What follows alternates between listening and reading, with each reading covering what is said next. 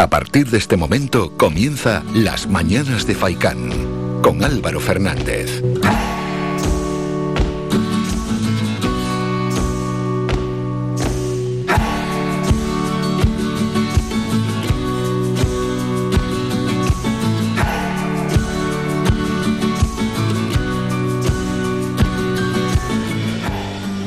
Tal? Muy buenos días y bienvenidos a las mañanas de Faicán, lunes 21 de marzo. Ya llevamos unas horas en primavera, atrás queda un fin de semana, un fin de semana cargado de contenido en nuestra isla, con un montón de actividades tanto en el ámbito cultural, deportivo, comercial, festivo, etcétera, y que se han saldado casi todas con un balance positivo y que estuvimos aquí presentando.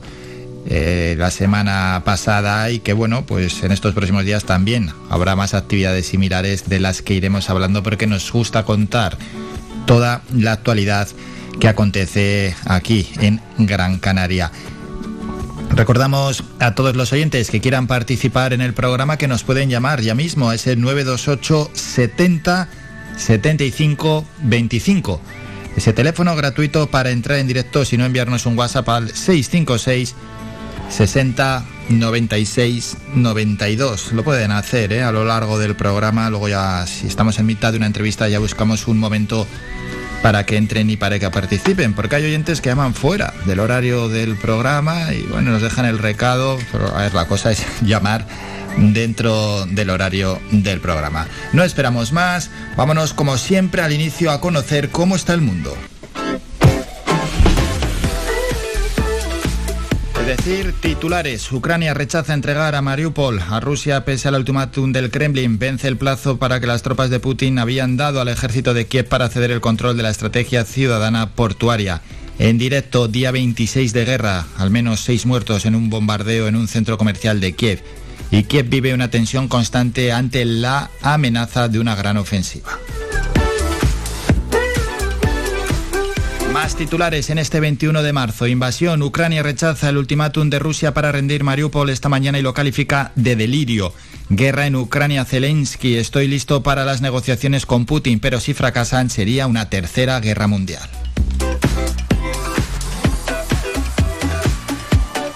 Otros titulares de prensa. El gobierno confía en que el negocio del gas diluya el enfado argelino. La pujanza de Estados Unidos desplaza a Argelia como principal proveedor de gas, pero sigue representando cerca de un tercio de nuestras importaciones. La expectativa de aumentar los flujos hacia Europa a través de nuestro país es una gran oportunidad para Argelia. Y unos titulares más de agencias, al menos cuatro muertos y un herido tras un bombardeo ruso a un centro comercial en Kiev. Ucrania asegura haber controlado una fuga de amoníaco altamente tóxico tras un ataque ruso en Sumi. Ucrania rechaza, rechaza el ultimátum de Rusia para entregar Mariupol y Biden viajará a Polonia después de la cumbre de la OTAN. Así está el mundo, así están los titulares. Vamos a presentar el programa. Tenemos lo siguiente, la primera hora es plenamente informativa a las 9 y 5. Vamos a hablar de empresa, lo vamos a hacer con Juan Carlos Arraiz, amigo de esta radio. Él es de Desatascos Jumbo y con él vamos a hablar a ver cómo va todo y por supuesto del mundo de la empresa y de algún problema concreto para trasladar a los oyentes, problemas que ellos mismos pueden sufrir, como por ejemplo el, el atasco de tuberías por raíces en zonas arboladas. A las 9 y 35 estarán por aquí Manolo Morales, es el director de Faicán Deportivo, y José Víctor González para hablarnos de deporte, entre otras cosas, la victoria, qué gran victoria de la Unión Deportiva Las Palmas 0-1 frente al Real Valladolid en Pucela. Y también hablaremos del clásico. ¿Qué pasó ayer? 0-4. Le ganó el Barça al Real Madrid en un baño absoluto de fútbol. 0-4. Sí, sí, por si alguno todavía no se ha enterado, 0-4 en el Santiago Bernabéu le ganó el Barça de Xavi Hernández al Real Madrid de Carlo Ancelotti. A las 18 minutos estará con nosotros Cristina Durán de la sección Ben Mamá, con la que vamos a hablar de conciliación y luego una cascada de protagonistas. Verónica Hernández a las 10 y 25, presidenta de Amatra, de la Asociación de Mujeres Madres Trabajadoras de Canarias. 10 y 45, Inmaculada Pérez del Toro, es la vicepresidenta de la Asociación COVID Persistente de Canarias, es decir, todas aquellas personas que durante meses siguen sintiendo los síntomas del COVID y además esto los inhabilita. Y terminaremos el programa a las 11 y 5 con Yolanda Cívicos, delegada de Intersindical Canaria y asesora del Comité de Huelga. Vamos a hablar de ese abuso de temporalidad eh, dentro de la administración y de los pasos pues, poco fructíferos para, en este caso, con las personas que vamos a hablar, con los que están sufriendo ese abuso de temporalidad en esas negociaciones que tienen con la Administración para intentar cumplir los acuerdos del 23 de abril del año pasado. Con todo esto comienzan las mañanas de Faicán y comenzamos como siempre con la información de nuestros municipios.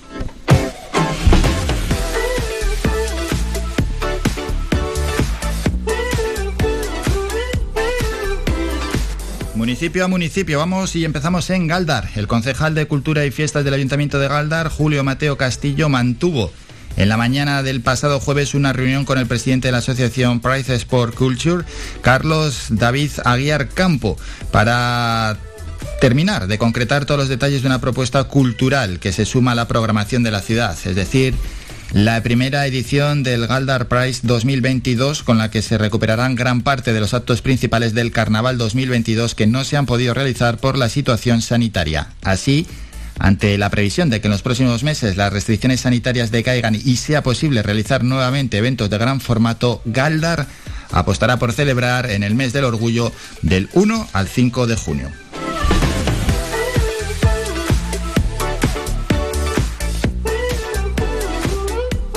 Pasamos a Las Palmas de Gran Canaria. El ayuntamiento organiza junto a la Dirección General de Juventud del Gobierno de Canarias y la Consejería de Juventud del Cabildo dos cursos destinados a los jóvenes de entre 17 y 30 años cuya convocatoria agotó en un solo día las 50 plazas ofertadas desde LPA Juventud. La concejala de Juventud, Carla Campoamor.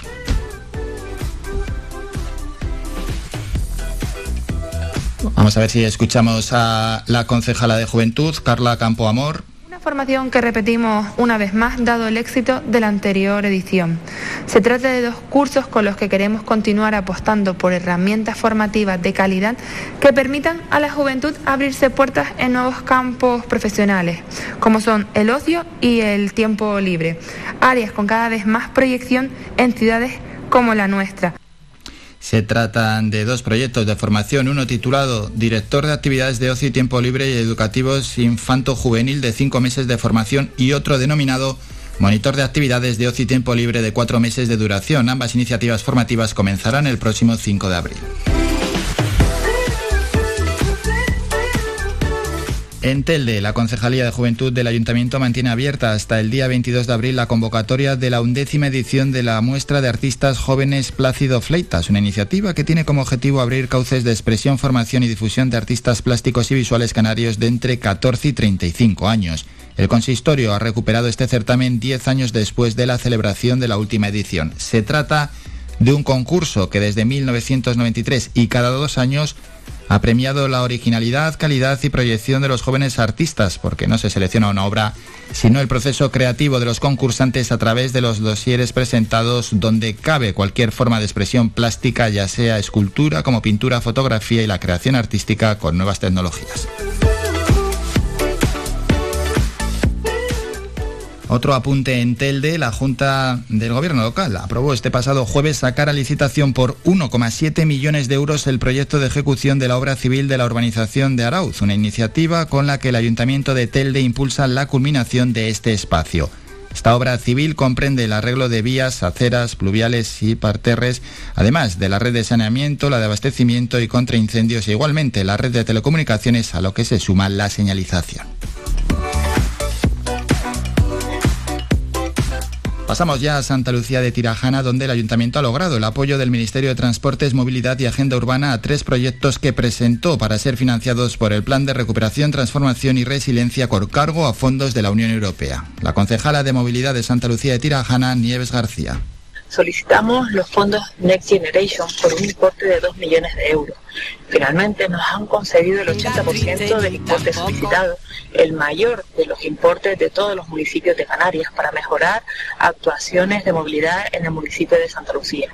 En total se realizará una inversión de casi 2 millones de euros para un proyecto para crear una red de carriles para bicis y vehículos de movilidad personal. Otro para implementar las zonas y los itinerarios para peatones y un tercero que persigue reducir las emisiones contaminantes a través de actuaciones de calmado de tráfico. De los 88 municipios canarios, Santa Lucía Tirajana es uno de los cinco que ha logrado apoyo a sus proyectos dentro de este programa europeo.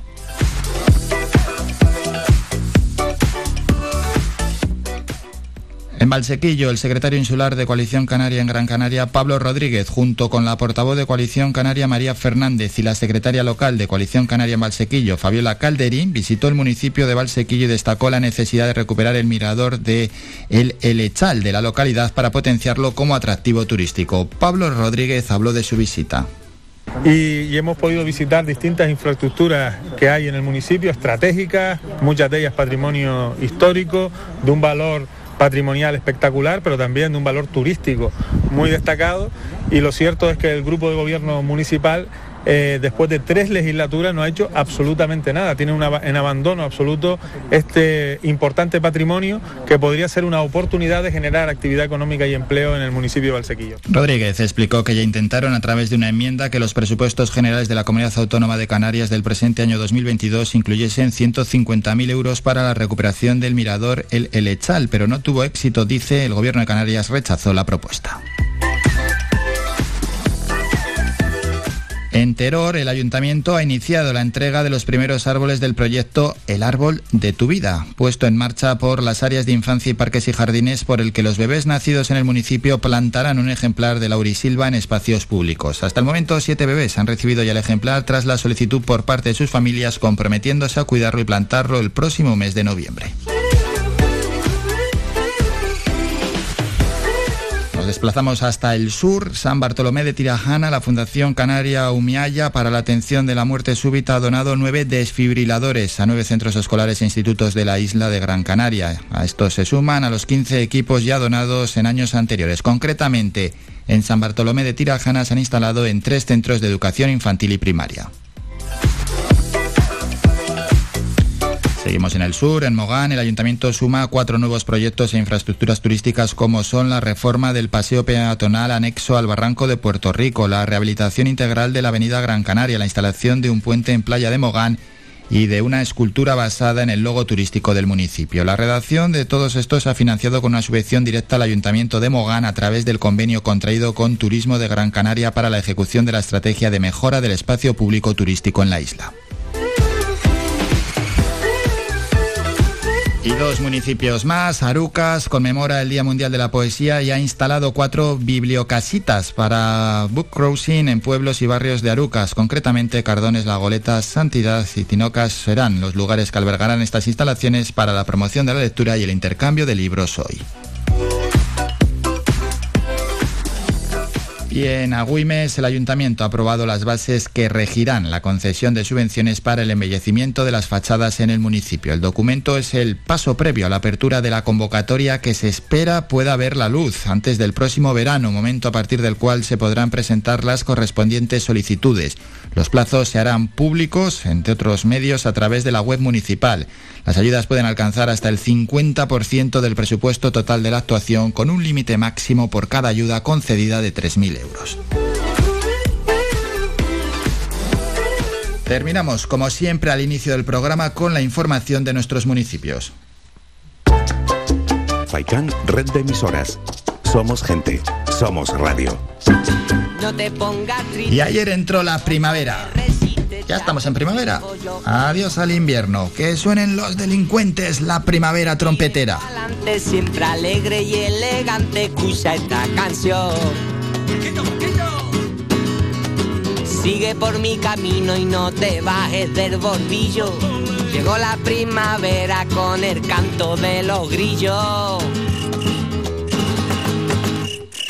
Y trae regalos para tenernos consolados y distraídos. no te pienses nada, solo vente a mi manada de bandidos. Llévate un cacharro, corre y no te quedes solo. Llegó la primavera con regalos para todos.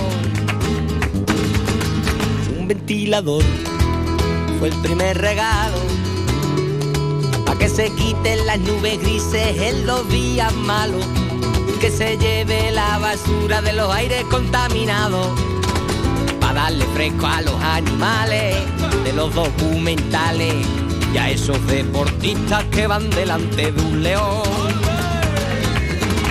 La primavera trompetera ya llegó, ya me despido del abrigo. Las muchachitas me vacilan con el sol. Niña, vente conmigo y toma, quema la goma, que suelta el aroma, pintando el aire de negra paloma. Los callejones están creciendo muchas flores sin ningún control. Los coches no andan sus ruedas, son calabazas cuando brilla el sol.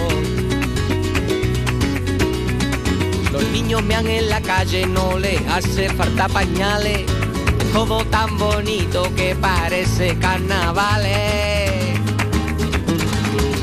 Destornillador y algunos pinceles.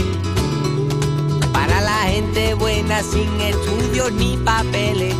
Que no exista trabajo para los hombres y las mujeres.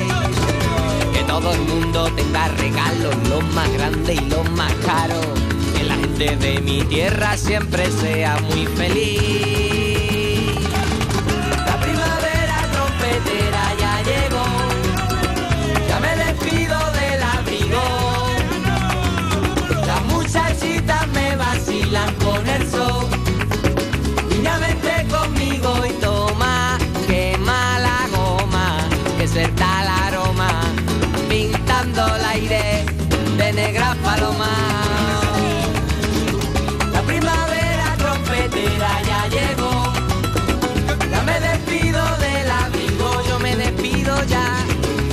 Las muchachitas me vacilan con el sol, adiós. Niña, vente conmigo y toma, quema la goma, que suelta el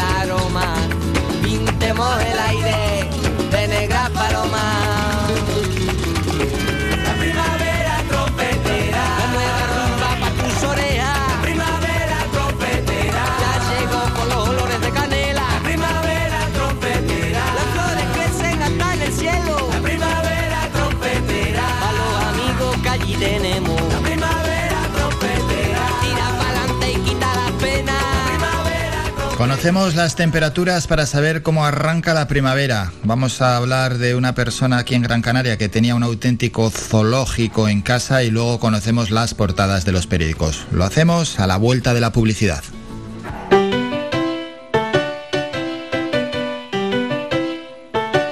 Estás escuchando Faikan Red de emisoras Gran Canaria. Sintonízanos en Las Palmas 91.4. Faikan Red de emisoras. Somos gente. Somos radio.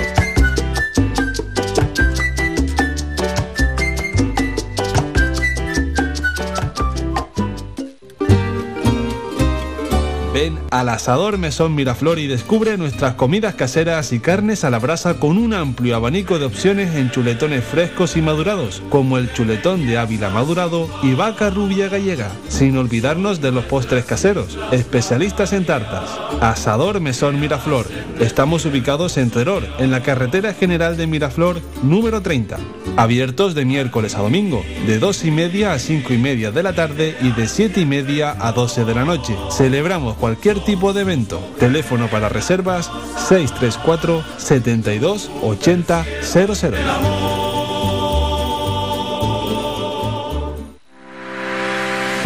Visita nuestra página web www.radiofaikan.com y descubre las últimas noticias, entrevistas y novedades de nuestros programas, así como volver a escuchar tus programas favoritos en repetición. www.radiofaikan.com Señoras, señores, niños, niñas, padrinos. ¡Ay, Dios mío, Dios mío, Dios mío! Estamos aquí para recordaros que Radio Faikán y Locos de Remate. ¿Cómo? ¿Locos de Remate? ¿Cómo? ¡Locos de Remate! ¡Ay, Dios mío! ¡Ay, Dios mío! Riguroso directo de lunes a jueves, de seis y media a ocho y media de la tarde, solo para ti. ¿Te lo vais a perder? Viaje con nosotros si quiere gozar. Faikán Red de Emisoras, emitiendo desde Gran Canaria, Lanzarote y Fuerteventura para el mundo.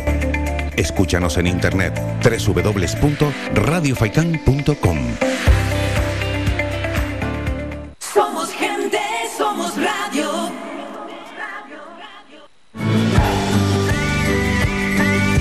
Escuchas Las Mañanas de Faikán con Álvaro Fernández.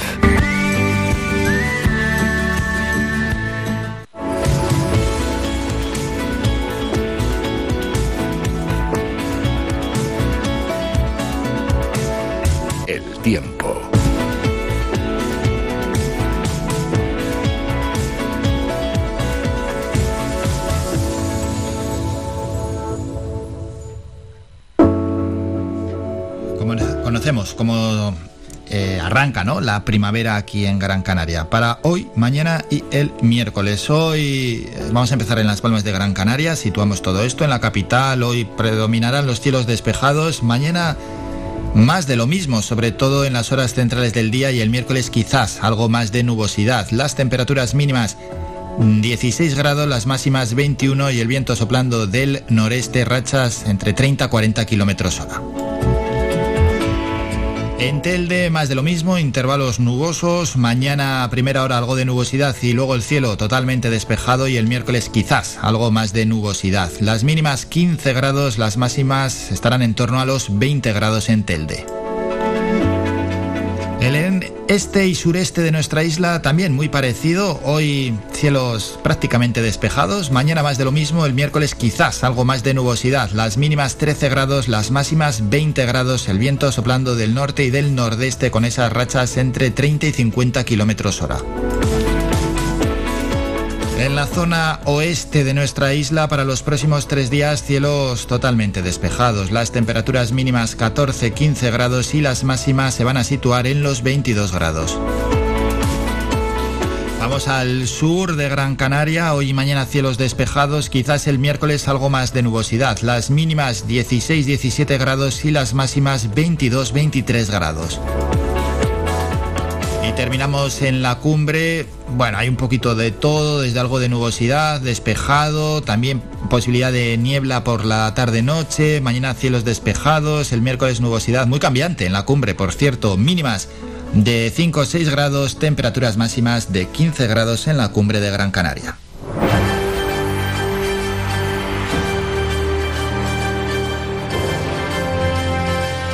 Es noticia.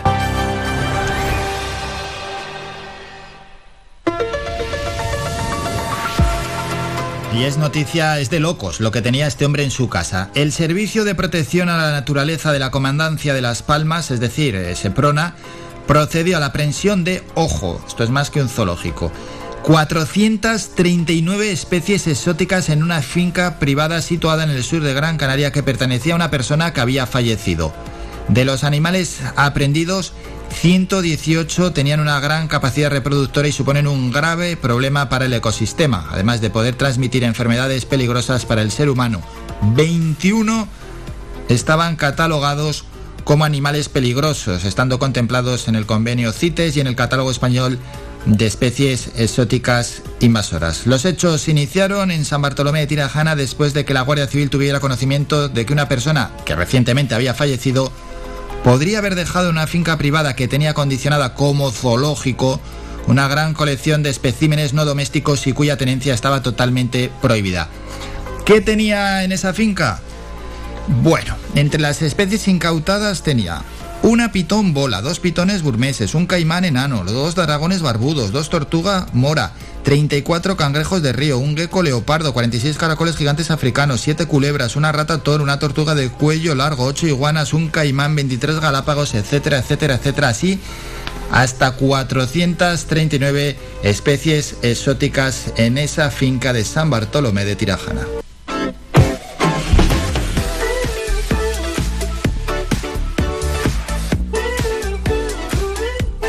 Y nos toca ahora, como siempre, antes de las 9 de la mañana, el repaso a las portadas de los periódicos. Hoy empezamos en el país, foto de portada para es la castellana, la, la imagen que se ve en Madrid, llena de autobuses y de gente. Docenas de miles de agricultores y ganaderos se manifiestan ayer en el Paseo de la Castellana en Madrid. Guerra en Europa día 26. Ultimátum de Rusia a Ucrania para que entregue ya Mariupol. Las fuerzas de Putin amenazan una ciudad donde ya han muerto 4.000 civiles. La tensión crece en Kiev a la espera de la ofensiva del Kremlin.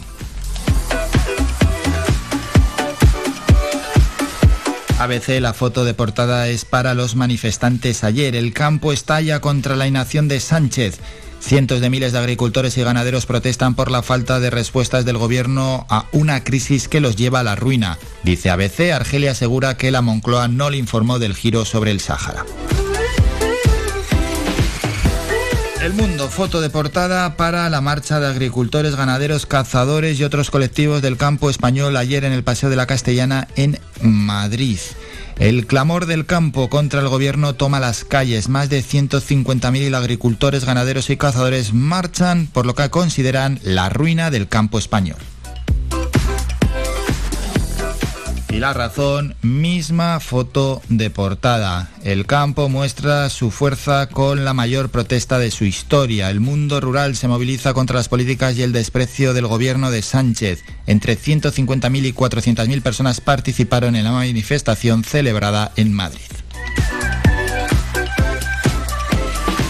Pasamos a los periódicos más cercanos. Canarias 7 en su foto de portadas, el campo exige soluciones ya y en la foto pues esa manifestación. Las cesiones de Sánchez a Rabat siembran el malestar en el Pacto de las Flores. Podemos, NC y ASG se desmarcan del presidente en vísperas del debate de la nacionalidad. Otros asuntos, la falta de oncólogos demora los diagnósticos y tratamientos y una empresa requiere al juzgado que multe a Hidalgo por el impago de facturas.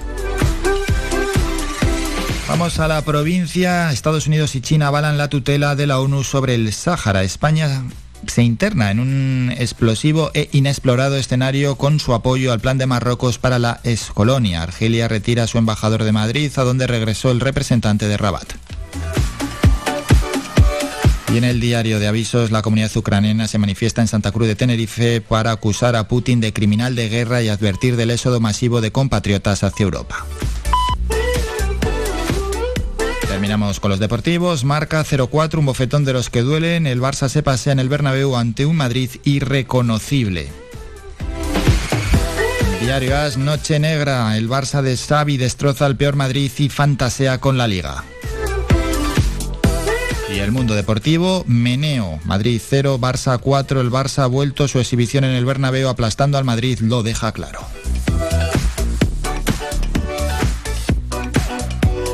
Han sonado las horarias, 9 de la mañana. Nos vamos a publicidad, un minuto y volvemos con el boletín informativo.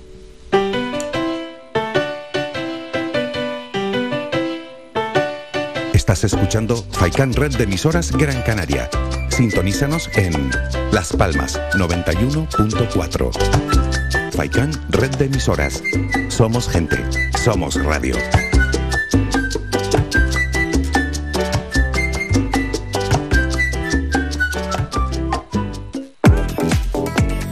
A cualquier hora y para cualquier problema, llegan los coches amarillos. Llega Desatascos Jumbo 928 230265. Desatascos domésticos industriales y de redes ayuntamientos. Vaciado de pozos, achique de agua, aljibes o por lluvias. Tratamiento de legionela. Trabajos en todo tipo de embarcaciones. 638 748 731. Limpiezas de choque y localización de arquetas ocultas. Más de 34 años sin descanso. 24 horas sin excepción. 928 230265. Pioneros en limpieza de estanques y redes heredades de agua. No contrate intermediarios. Llámenos directo y ahorre tiempo y dinero. 638-748-731.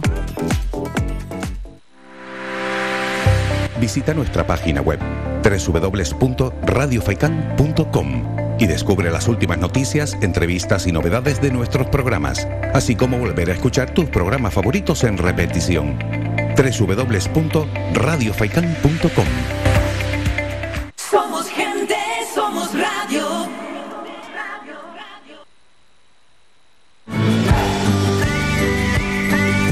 Escuchas Las Mañanas de Faicán con Álvaro Fernández.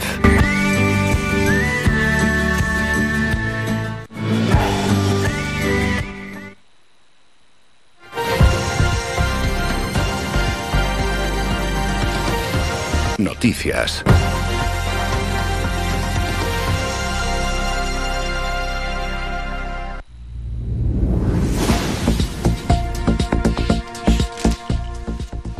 Momento ya para el primer boletín informativo de la mañana. Como siempre, las noticias más cercanas en Radio Faicán. Empezamos en Telde, donde la Junta de Gobierno Local aprobó este pasado jueves sacar a licitación por 1,7 millones de euros el proyecto de ejecución de la obra civil de la urbanización de Arauz, una iniciativa con la que el Ayuntamiento de Telde impulsa la culminación de este espacio. Esta obra civil comprende, dice el Ayuntamiento, el arreglo de vías, aceras pluviales y parterres, además de la red de saneamiento, la de abastecimiento y contra incendios e igualmente la red de telecomunicaciones a la que se suma la señalización. Pasamos a Las Palmas de Gran Canaria, donde el Ayuntamiento organiza junto a la Dirección General de Juventud del Gobierno de Canarias y la Consejería de Juventud del Cabildo de Gran Canaria dos cursos destinados a los jóvenes de entre 17 y 30 años, cuya convocatoria agotó en un solo día las 50 plazas ofertadas desde LPA Juventud. La concejala del gremio, Carla Campoamor. Una formación que repetimos una vez más dado el éxito de la anterior edición. Se trata de dos cursos con los que queremos continuar apostando por herramientas formativas de calidad que permitan a la juventud abrirse puertas en nuevos campos profesionales, como son el ocio y el tiempo libre, áreas con cada vez más proyección en ciudades como la nuestra. Se trata de dos proyectos de formación, uno titulado Director de Actividades de Ocio y Tiempo Libre y Educativas Infanto-Juvenil de cinco meses de formación y otro denominado Monitor de Actividades de Ocio y Tiempo Libre de cuatro meses de duración. Ambas iniciativas formativas comenzarán el próximo 5 de abril. Pasamos a Galdar, donde el concejal de Cultura y Fiestas del Ayuntamiento de Galdar, Julio Mateo Castillo, mantuvo en la mañana del pasado jueves una reunión con el presidente de la asociación Price Sport Culture, Carlos David Aguiar Campo, para terminar de concretar todos los detalles de una nueva propuesta cultural que se suma a la programación de la ciudad.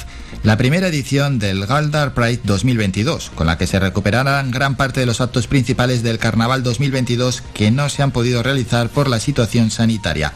Así, ante la previsión de que en los próximos meses las restricciones sanitarias decaigan y sea posible realizar nuevamente eventos de gran formato, Galdar apostará por celebrar en el mes del orgullo del 1 al 5 de junio. Pasamos a Santa Lucía de Tirajana, donde el ayuntamiento ha logrado el apoyo del Ministerio de Transportes, Movilidad y Agenda Urbana a tres proyectos que presentó para ser financiados por el Plan de Recuperación, Transformación y Resiliencia con cargo a fondos de la Unión Europea. Escuchamos a la concejala de Movilidad de Santa Lucía de Tirajana, Nieves García. Solicitamos los fondos Next Generation por un importe de 2 millones de euros. Finalmente nos han concedido el 80% del importe solicitado, el mayor de los importes de todos los municipios de Canarias para mejorar actuaciones de movilidad en el municipio de Santa Lucía. En total, se realizará una inversión de casi 2 millones de euros para un proyecto para crear una red de carriles para bicis y vehículos de movilidad personal, otro para implementar las zonas y los itinerarios para peatones y un tercero que persigue reducir las emisiones contaminantes a través de actuaciones de calmado de tráfico. De los 88 municipios canarios, Santa Lucía Tirajana es uno de los cinco que ha logrado apoyo a sus proyectos dentro de este programa europeo. Y en el sur de nuestra isla, en Mogán, el ayuntamiento suma cuatro nuevos proyectos en infraestructuras turísticas, como son la reforma del paseo peatonal anexo al barranco de Puerto Rico, la rehabilitación integral de la avenida Gran Canaria, la instalación de un puente en playa de Mogán y de una escultura basada en el logo turístico del municipio. La redacción de todos estos se ha financiado con la subvención directa al Ayuntamiento de Mogán a través del convenio contraído con Turismo de Gran Canaria para la ejecución de la estrategia de mejora del espacio público turístico en la isla. Terminamos con la información de nuestros municipios, regresamos a las 10 con un nuevo boletín informativo. Síguenos en nuestras redes sociales. Estamos en Facebook, Twitter e Instagram. Búscanos como Radio Faicán FM y descubre todas nuestras novedades.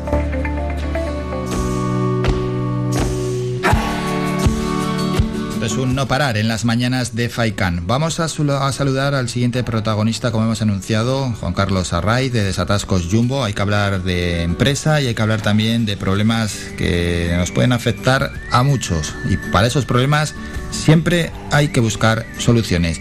Juan Carlos, buenos días. ¿Qué tal? Muy buenos días. ¿Cómo estamos? Bien, realmente bien. ¿Cómo va todo para Desatascos Jumbo? Bien, gracias a Dios, con bastante trabajo, muy agradecido por la confianza que ponen los clientes en nosotros y tratando de sacar el lunes para adelante. ¿Están preocupados con la situación que vivimos actualmente? Bueno, a la pandemia encima se ha sumado una guerra, guerra en el continente europeo, que las consecuencias ya las estamos viviendo también aquí en nuestro territorio. Sí, de por sí nosotros hicimos un pedido eh, al principio de la semana pasada, pedimos 20, creo que fueron 22 o 23 máquinas de, de desatasco para siempre tenerlas en stock y nos dijeron que no, no nos podían asegurar ni, ni que pudieran salir ni siquiera de Alemania, o sea, ni un plazo, nada. Ya, ya, ya, ya, que simplemente os han dicho que no, que no salen, pero claro, no sabéis ni, ni plazo ni cuándo, esto os trastoca mucho. Exactamente, sí. sí. no, no, hasta incluso hablé con el fabricante y digo, mira, dos meses, tres meses, me dice, mira, ahora mismo entre la escasez que hay de materiales y el tema de que está todo restringido, las salidas y demás, no te podemos ni siquiera dar plazo. Ya, este es el claro ejemplo, porque muchas veces siempre sale alguno aquí a la palestra a decir, no, no, no hay restricciones de movimiento, no hay falta de abastecimiento. Aquí tenemos el, el ejemplo. Estamos hablando de más No, de 20 sí que la máquinas. Sí, Claro, sí que la hay. Nosotros tenemos una, un robot de alcantarillado. El robot es una cámara que se mete por el alcantarillado y es como, para que más o menos los radioyentes puedan hacer una idea, es como un coche más dirigido, más brusco, más pesado y se mete por dentro de las alcantarillas y usted lo va guiando a la derecha, a la izquierda, para adelante, para atrás y demás. Pues la, la, la cámara, la- el cabezal que lleva esa, esa cámara se dañó, está sobre los 17.400 euros creo que era, y el problema no es pagarlo, el problema es que no hay componentes. Me dice el fabricante, mira, yo ahora ciertamente estoy poniendo los pedidos en cola hasta que me entren eh, los componentes para poder montar las cámaras. Ya, al final vivimos en un mundo globalizado y es que esto nos afecta a todos. Fíjate, ¿eh? Eh, cosas que, bueno, pues que tienen que venir de otros países, piezas incluso para poder montarlas aunque sea en nuestro país. Al final, por una cosa o por otra, pues bueno, sí, sí, está afectando a la maquinaria también. Sí. Luego, por otra parte, la subida de precio gasolina, precio luz, ¿cómo lo lleváis dentro de la empresa? Hombre, la subida de luz quizás eh, la tenemos medio controlada en tanto en cuanto que no hacemos eh, trabajos de talleres ni nada. Nosotros solo, al solo especializarnos en desatasco, no somos como la típica empresa de reforma, pues que monta aluminio, madera, pone piso, sino la especializamos mucho en lo nuestro. Pero la subida del gasoil, sí, prácticamente estamos tres cuartas partes ha subido. No te voy a decir el doble exacto, pero tres cuartas partes ha subido el, el gasto en consumo de gasoil y es inevitable. Desgraciadamente te genera una dependencia de la cual no tienes forma de escapar. Ya, no, no, y encima con la flota de vehículos que tenéis, pues es que gasoil, gasolina tienes que echar sí o sí, vamos, no cabe otra. Claro, es que un tanque de, de un camión de los medianos está sobre los 700 euros llenarlo. Y eso te suele durar aproximadamente, con suerte, nueve días, entre ocho y nueve días. No, es un gasto importante. ¿Cómo reacciona la empresa ante, ante este tipo de, de gastos?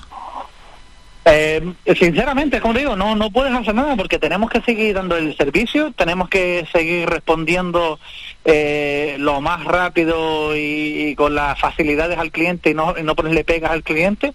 Entonces es, eh, te ves sometido a que tienes que, quieras o no, acceder a ese gasto porque no tienes otra forma. O sea, no, eh, no hay camiones, al menos del tipo que nosotros usamos, que sean eléctricos o que el coste sea asumible eh, digamos, a- hasta incluso a largo plazo, porque después rompen mucho. Hemos visto la- las guaguas, por ejemplo, que se han intentado poner y no son tan funcionales. Ya, eso es. Bueno, pues este tema que nos va a llevar a otro tema concreto. Vamos a hablar de un tema mm, concreto, el que se nos puede presentar, que es el de atascos de tuberías por raíces en zonas arboladas o residenciales, pero también hay que buscar una, una solución, que es atascos Jumbo siempre tiene solución para estos problemas. Antes de nada, Juan Carlos, vamos a presentar el problema, ese problema que sucede con esos atascos de tuberías. Exactamente, exactamente. Nosotros el- lo que hemos tratado de buscar son sistemas o métodos pocos invasivos y sobre todo cero contaminantes. Ningún producto químico, ningún tipo de desatascador. Eh, hace poco nos llegó una, una turbina, que es una pieza que se pone en, donde empieza la manguera, en el terminal de la manguera del agua a presión, y el mismo agua genera que eso gire a muchas revoluciones y la adaptas al grosor del tubo, por lo tanto nunca golpea el tubo, siempre está en el margen del interior del tubo y va abriendo un hueco y te va eliminando las raíces. Hasta ahora muchas de las cosas que hacían, pues teníamos clientes que metían gasoil o habían clientes que metían ácido y nosotros decíamos, mire, que es que no está solo dañando el árbol que está en su en su tubería, está dañando todos los demás árboles y aparte el alcantarillado incluso. Ya, sí, sí, que te lo desatasca, bueno, igual temporalmente, pero te hace ahí una avería buena. Exactamente, sí. Y ahora lo que estamos tratando, pues, es eso de muchos sitios donde a lo mejor ya otras empresas, a muchas veces de reforma o a, a veces empresas de desatasco, pues le decían, mire, no, esto no tiene solución, hay que cambiar la tubería. Y claro, por ejemplo, el último que estuvimos que se dio el caso fue un colegio. Y como me decía el señor, sí, pero es que yo no puedo parar de repente ahora el colegio. Si tengo 12 baños y los 12 baños son los que tengo conectados a ese tubo, eh, ¿qué hago? Mientras que ustedes cambian la tubería. Entonces, nada, le dije, mire, vamos a hacer una prueba. Si no funciona, no pasa nada, no se factura nada. Si vemos que funciona, pues usted ya lo ve y vamos mirando. Y la verdad que se pudo desatascar, se quedó aquello en perfectas condiciones y el cliente súper contento. Claro, al final con estos avances eh, que te permita el no tener que levantar el suelo es muchísimo. Pues es que, bueno, pues muchas veces eh, los usuarios, los clientes, pues nos viene ahí alguien, nos dice, no, hay que, hay que picar, hay que levantar aquí, ¿y qué sabes? Exactamente, hasta incluso en estos días, creo que fue el miércoles pasado, fue un ayuntamiento que tenía roturas en las tuberías. Eh, no sabemos si exactamente fueron las ratas los que provocaron la- los huecos por donde se filtraba el agua o si simplemente fue un desgaste por fatiga de del material, o sea, al pasar el agua, el desgaste que genera. Pues nosotros sin tener que romper nada metemos un robot dentro de la tubería y ponemos un sistema que se le suele conocer como packet, que para que los radiovidentes lo entiendan un poquito, es como poner una camisa interior. Se le pone una camisa por interior con un pegamento que es ultra potente y una vez que eso seca, retiras el, la parte de fuera y ya se queda el tubo reparado sin tener que hacer esa obra, ni zanja, ni cierre de carreteras, ni demás. Bueno, y es, suele ser muy común, muy, muy común en los atascos por las raíces. Sí, lo que es la zona de Bandama, Montelintiscal, pero después ya tienes incluso la, con- la, contra, que es lo que son las zonas de Playa Inglés, Menonera. ¿Por qué? Porque se plantaron árboles hace 10, 15, 20 años y árboles que hoy en día tienen 15, 18 metros de altura y que, claro, ellos buscan su, su agarre al terreno y muchas veces eso pasa por, por destrozar las mismas tuberías que, que pasan, tanto de agua de limpia como las de saneamiento. Mm.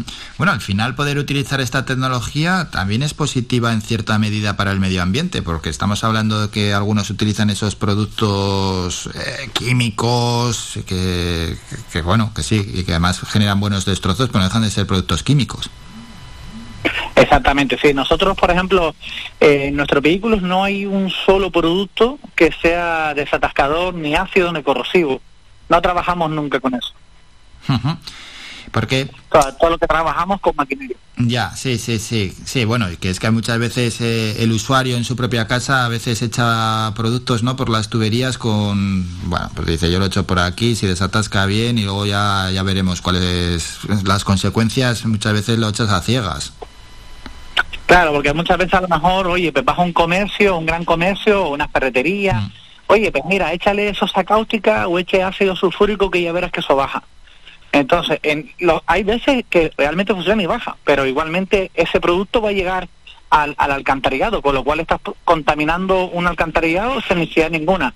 Pero por el otro lado, por ejemplo, te ves los fregaderos que los queman porque echan el ácido en el fregadero y, el- y le van el fregadero, se queda el fregadero todo negro, o lo echan en el, en el váter y el váter del, no aguanta el calor y termina estallando y rajándose la parte de abajo. O sea, que esos son los que hay que tener cuidado. De todas formas, con que cualquier cliente o usuario vea la- las contra- contraindicaciones que tiene el producto por la parte de atrás, yo creo que se lo pensaría antes de usarlo. Ya, ya, ya, ya, ya, ya. Pues sí, es buen, buen, buen consejo ese, sin duda alguna. Y ya, Juan Carlos, antes de despedirnos, mm, siguientes pasos, ¿qué va a dar la empresa de Satasco Jumbo? Mira, ahora estamos eh, terminando de negociar un- una compra de una máquina, una oruga, se, se le conoce exactamente como oruga, que es por ultravioleta y hace la reparación de las tuberías mediante luz ultravioleta. Eso te, te evita pero lo mismo, eh, hacer obras, tener que estar pidiendo permiso, tener que parar una comunidad, sobre todo está pensado para eh, en grandes infraestructuras, bien sea de comunidades de propietarios, pero por ejemplo hospitales, aeropuertos, puertos, y entonces ahora estamos cerrando el- la negociación con el, con el vendedor y adaptando un poco el producto a, digamos, a los sistemas o la, la logística de Canarias. Pues qué bueno, qué bueno al final la tecnología para poder facilitarnos la vida, estos avances tecnológicos que se agradecen y mucho. Con Juan Carlos Arraiz de Desatascos Jumbo nos hemos acercado al mundo de la empresa y además hemos apuesto ¿no? casos concretos que nos pueden afectar a muchísimos y cuáles son sus soluciones. Juan Carlos, como siempre, muchas gracias por estos minutos, que vaya todo bien. Ok, muy agradecido, muy buen día a todos. Somos la mejor información, música y entretenimiento. Las mañanas de Faikán. Y así brevemente nos hemos acercado al mundo de la empresa, en este caso pues a una empresa amiga como son Desatascos Jumbo para conocer no solo los avances, cómo se trabaja ¿no? dentro de esa empresa, los avances que están teniendo para poder eh, tener una mejor tecnología disponible para todos eh, aquí en Gran Canaria, no solo para un usuario privado, sino también incluso para la administración y por supuesto también vivir desde dentro cómo a una empresa le puede afectar la crisis que estamos viviendo. Crisis en este caso. En cuanto al suministro, ya ha comentado esas 20 máquinas, más de 20 máquinas que tienen paradas que no les llegan también el aumento de los precios, luz y combustible. En este caso, el combustible, un gasto importante con toda la flota que tienen desatascos Jumbo. Quizás otros empresarios se han visto reflejados en la misma o parecida situación. Y bueno, pues también hay que ponerse un poco en la piel de, de todos aquellos que dirigen una empresa por, desde muy pequeña, que puede ser un autónomo, un simple trabajador, hasta una empresa ya un poquito más grande, como en este caso de Satascos Jumbo. Paramos, nos vamos a publicidad, a la vuelta regresamos ya con los últimos minutos de la información general, vamos a ir con el kiosco digital, luego a Twitter a conocer cuáles son las tendencias en estos momentos y a continuación hablamos de deporte.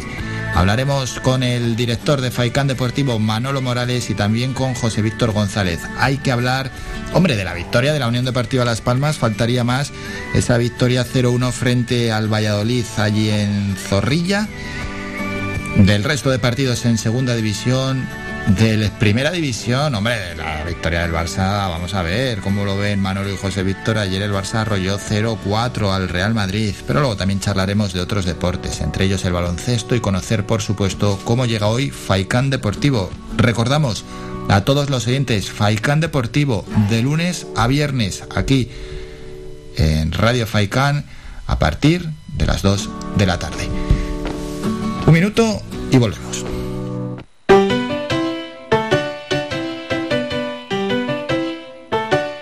Estás escuchando Faikan Red de emisoras Gran Canaria. Sintonízanos en Las Palmas 91.4. Faikan Red de emisoras. Somos gente. Somos radio.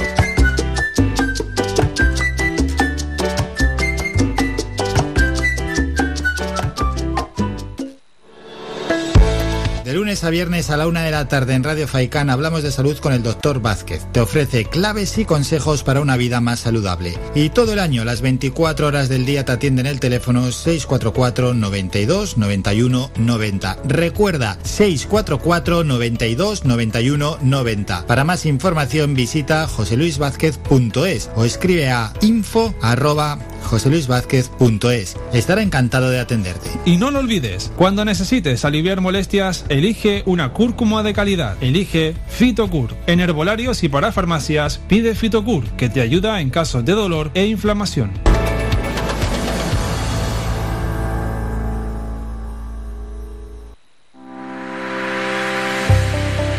Descarga gratis nuestra app oficial Faikan Red de Emisoras y escúchanos en directo, además de todos nuestros programas en repetición, imágenes, vídeos y noticias. Disponible ya en Google Play y Apple Store. Somos gente, somos radio. Escuchas Faikan Red de Emisoras. Somos gente, somos radio.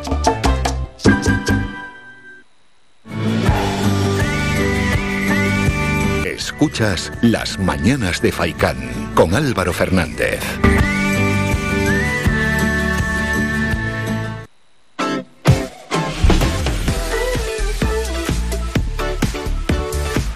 Momento ya para más información, vamos con el kiosco digital. Tenemos que repasar lo que nos traen en estos momentos los principales medios digitales de nuestro país.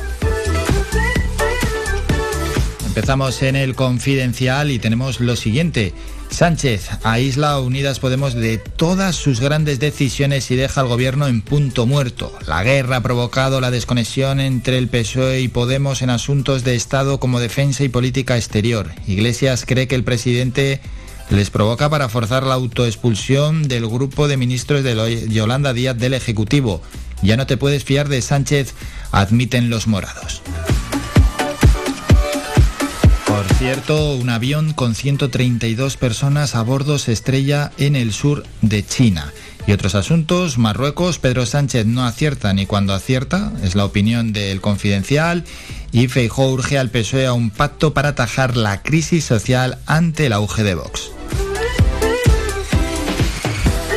El español Sánchez, atrapado entre Rabat y Argel, afronta sin aliados su peor crisis política. La guerra de Ucrania y las presiones de Estados Unidos y la Unión Europea precipitaron el giro sobre el Sáhara.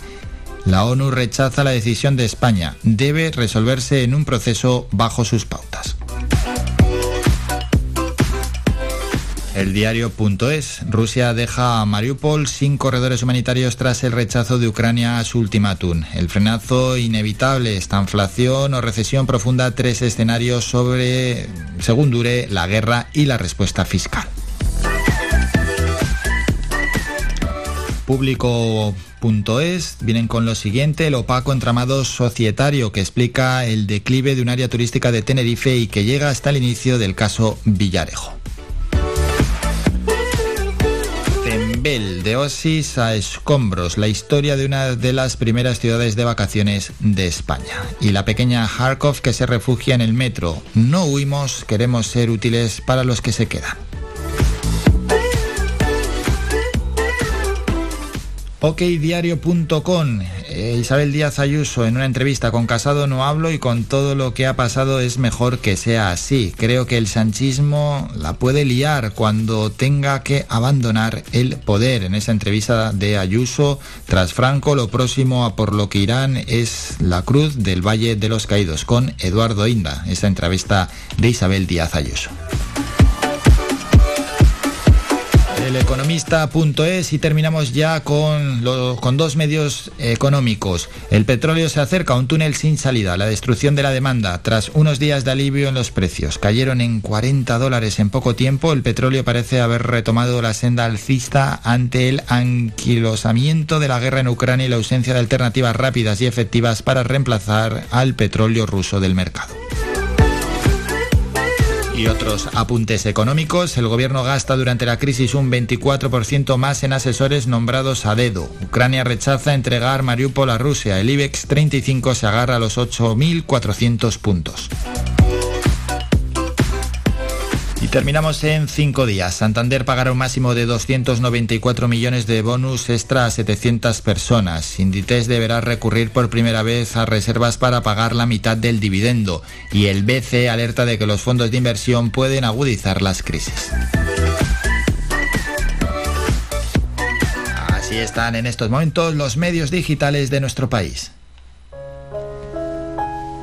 Y vamos a ir con un tema musical.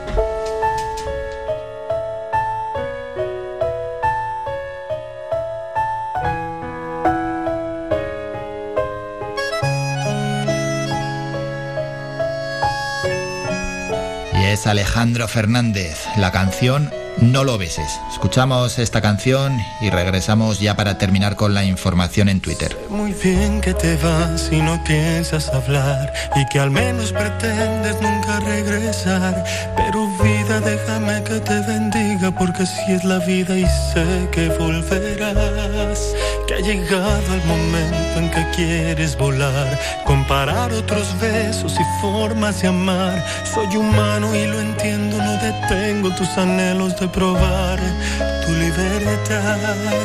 Sé que existe alguien más que busca tu amor y que es algo normal, que estás en tu derecho y no lo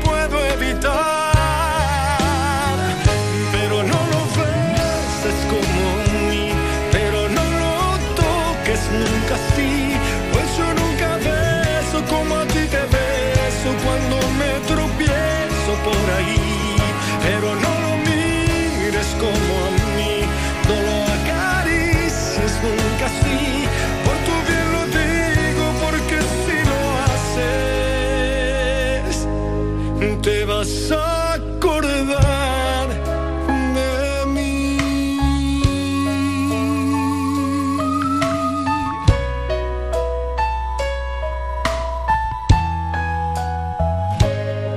Tal vez creas que estoy loco por pensar así, por dejarte partir y alejarte de mí. Pero vida se te olvida que eres mía y tu partida solo es parte del vivir. Existe alguien más que busca tu amor y que es algo normal, que estás en tu derecho y no lo puedo evitar. Pero no lo beses como a mí, pero no lo toques nunca así, pues yo nunca beso como a ti te beso cuando me tropiezo por ahí.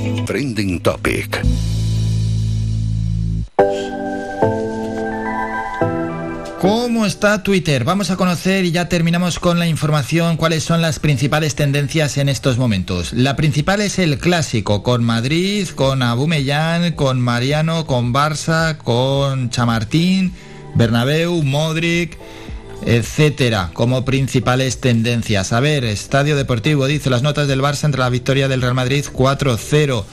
¿Qué más asuntos hay? El clásico español es Blaugrana. El Barça golea al Real Madrid en el Santiago Bernabéu. El diario Sport dice, pregunta, ¿hay liga?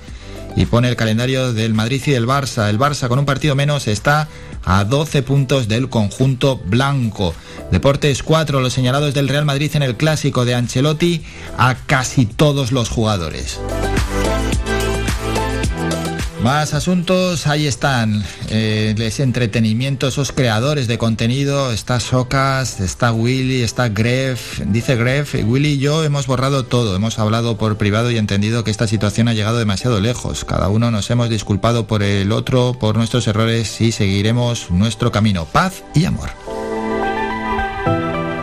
El hashtag gracias por tanto es tendencia. El Partido Popular dice, por ejemplo, hoy Hashtag Día Mundial del Síndrome de Down. Reivindicamos nuestro compromiso con la integración y la igualdad de oportunidades. Gracias por ser un ejemplo de superación y valentía, diversidad, respeto y tolerancia. Sobre con ese hashtag están hablando el de gracias por tanto, lo están vinculando al Día Mundial del Síndrome de Down. El Sporting de Gijón, nuestro mejor recuerdo, cada minuto que compartimos con vosotros, y han puesto un vídeo. Eh, Marga Proems, que es traductora, presidenta del PP de Baleares, también ha escrito, bueno, un montón, el presidente de Castilla y León, un periodista que sale por aquí, ¿quién más? Eh, Diego Avilés, bueno, todo el mundo, muchísima gente, mira, cuidado de ti, asociados de cuidadores, gracias por tanto, arroba Down España, Día Mundial del Síndrome de Down, hoy 21 de marzo. Hay más asuntos, hoy es el Día Mundial de la Poesía también. Y sobre eso los tuiteros están colgando sus poesías favoritas. ¿Qué es poesía? Dices mientras clavas en mi pupila tu pupila azul. ¿Qué es poesía? Y tú me lo preguntas. Poesía eres tú. Bueno, Día Mundial de la Poesía también en este 21 de marzo. Pero hay actualidad, por supuesto. Marruecos Planas dice que la postura que el gobierno traslada a Marruecos va en línea con la que se defendió en 2007 y 2008, dice el diario.es. Isabel Díaz Ayuso también habla sobre este asunto. ¿Con qué derecho, en qué programa electoral viene, en qué parlamento lo han discutido? Bueno, y más y más medios. Marcos de Quinto, quien fuera diputado por Ciudadanos, la fórmula de Sánchez para resolver los problemas es muy simple. Ceder, ceder ante los etarras, los golpistas, ceder ante Marruecos, ceder, dice Marcos de Quinto. Daddy Yankee también es noticia. Última hora, Daddy Yankee anuncia oficialmente su retiro. Al fin veo la meta. Ustedes me dieron la llave para abrir las puertas y convertir este género en el más grande. Bueno, bueno, bueno, ya veremos, ya veremos que aquí muchos se han querido retirar y luego han vuelto con más fuerza y ha sido una estrategia. Y Ferrari vuelve a lo más alto, una carrera redonda para la escudería italiana que hizo el primero y el segundo con Leclerc y Carlos Sainz. Fórmula 1 ha empezado muy muy fuerte Ferrari. Paramos un minuto y volvemos para hablar de deporte, para analizar diferentes cuestiones deportivas de este pasado fin de semana con Manolo Morales y José Víctor González. Siempre hay ganas de hablar con ellos, muchas además. Pero bueno, cuando gana la Unión Deportiva Las Palmas después de tanto tiempo y con tantas críticas ¿no? que se habían hecho, además críticas bastantes, las críticas eran justas, la verdad, al equipo de García Pimienta poder empezar la semana con una victoria y una victoria además importante ¿eh? para cambiar el rumbo del equipo y esa inercia de descenso total que tenía en los puestos en la clasificación y ganar además en Valladolid, Zorrilla, que para nada es un campo fácil. Pues bueno, es una gran victoria y para los futboleros seguro, aunque este el partido fue el sábado, pero aún así seguro que es una mejor forma de comenzar la semana. Vamos a publicidad, a beber un poquito de agua y a la vuelta charlamos ya con nuestros compañeros.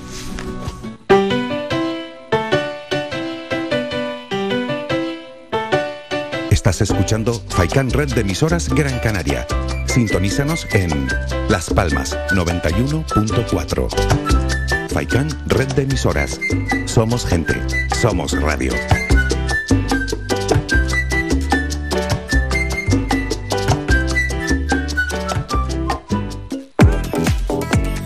A cualquier hora y para cualquier problema, Llegan los coches amarillos. Llega Desatascos Jumbo 928 230265. Desatascos domésticos industriales y de redes ayuntamientos. Vaciado de pozos, achique de agua, aljibes o por lluvias. Tratamiento de legionela. Trabajos en todo tipo de embarcaciones. 638 748 731. Limpiezas de choque y localización de arquetas ocultas. Más de 34 años sin descanso. 24 horas sin excepción. 928 230265. Pioneros en limpieza de estanques y redes heredades de agua. No contrate intermediarios. Llámenos directo y ahorre tiempo y dinero. 638 748 731.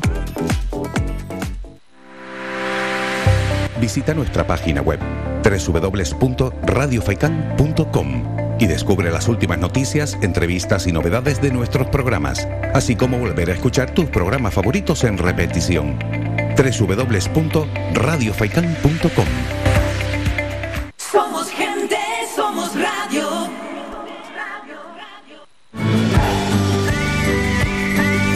Escuchas Las Mañanas de Faicán con Álvaro Fernández.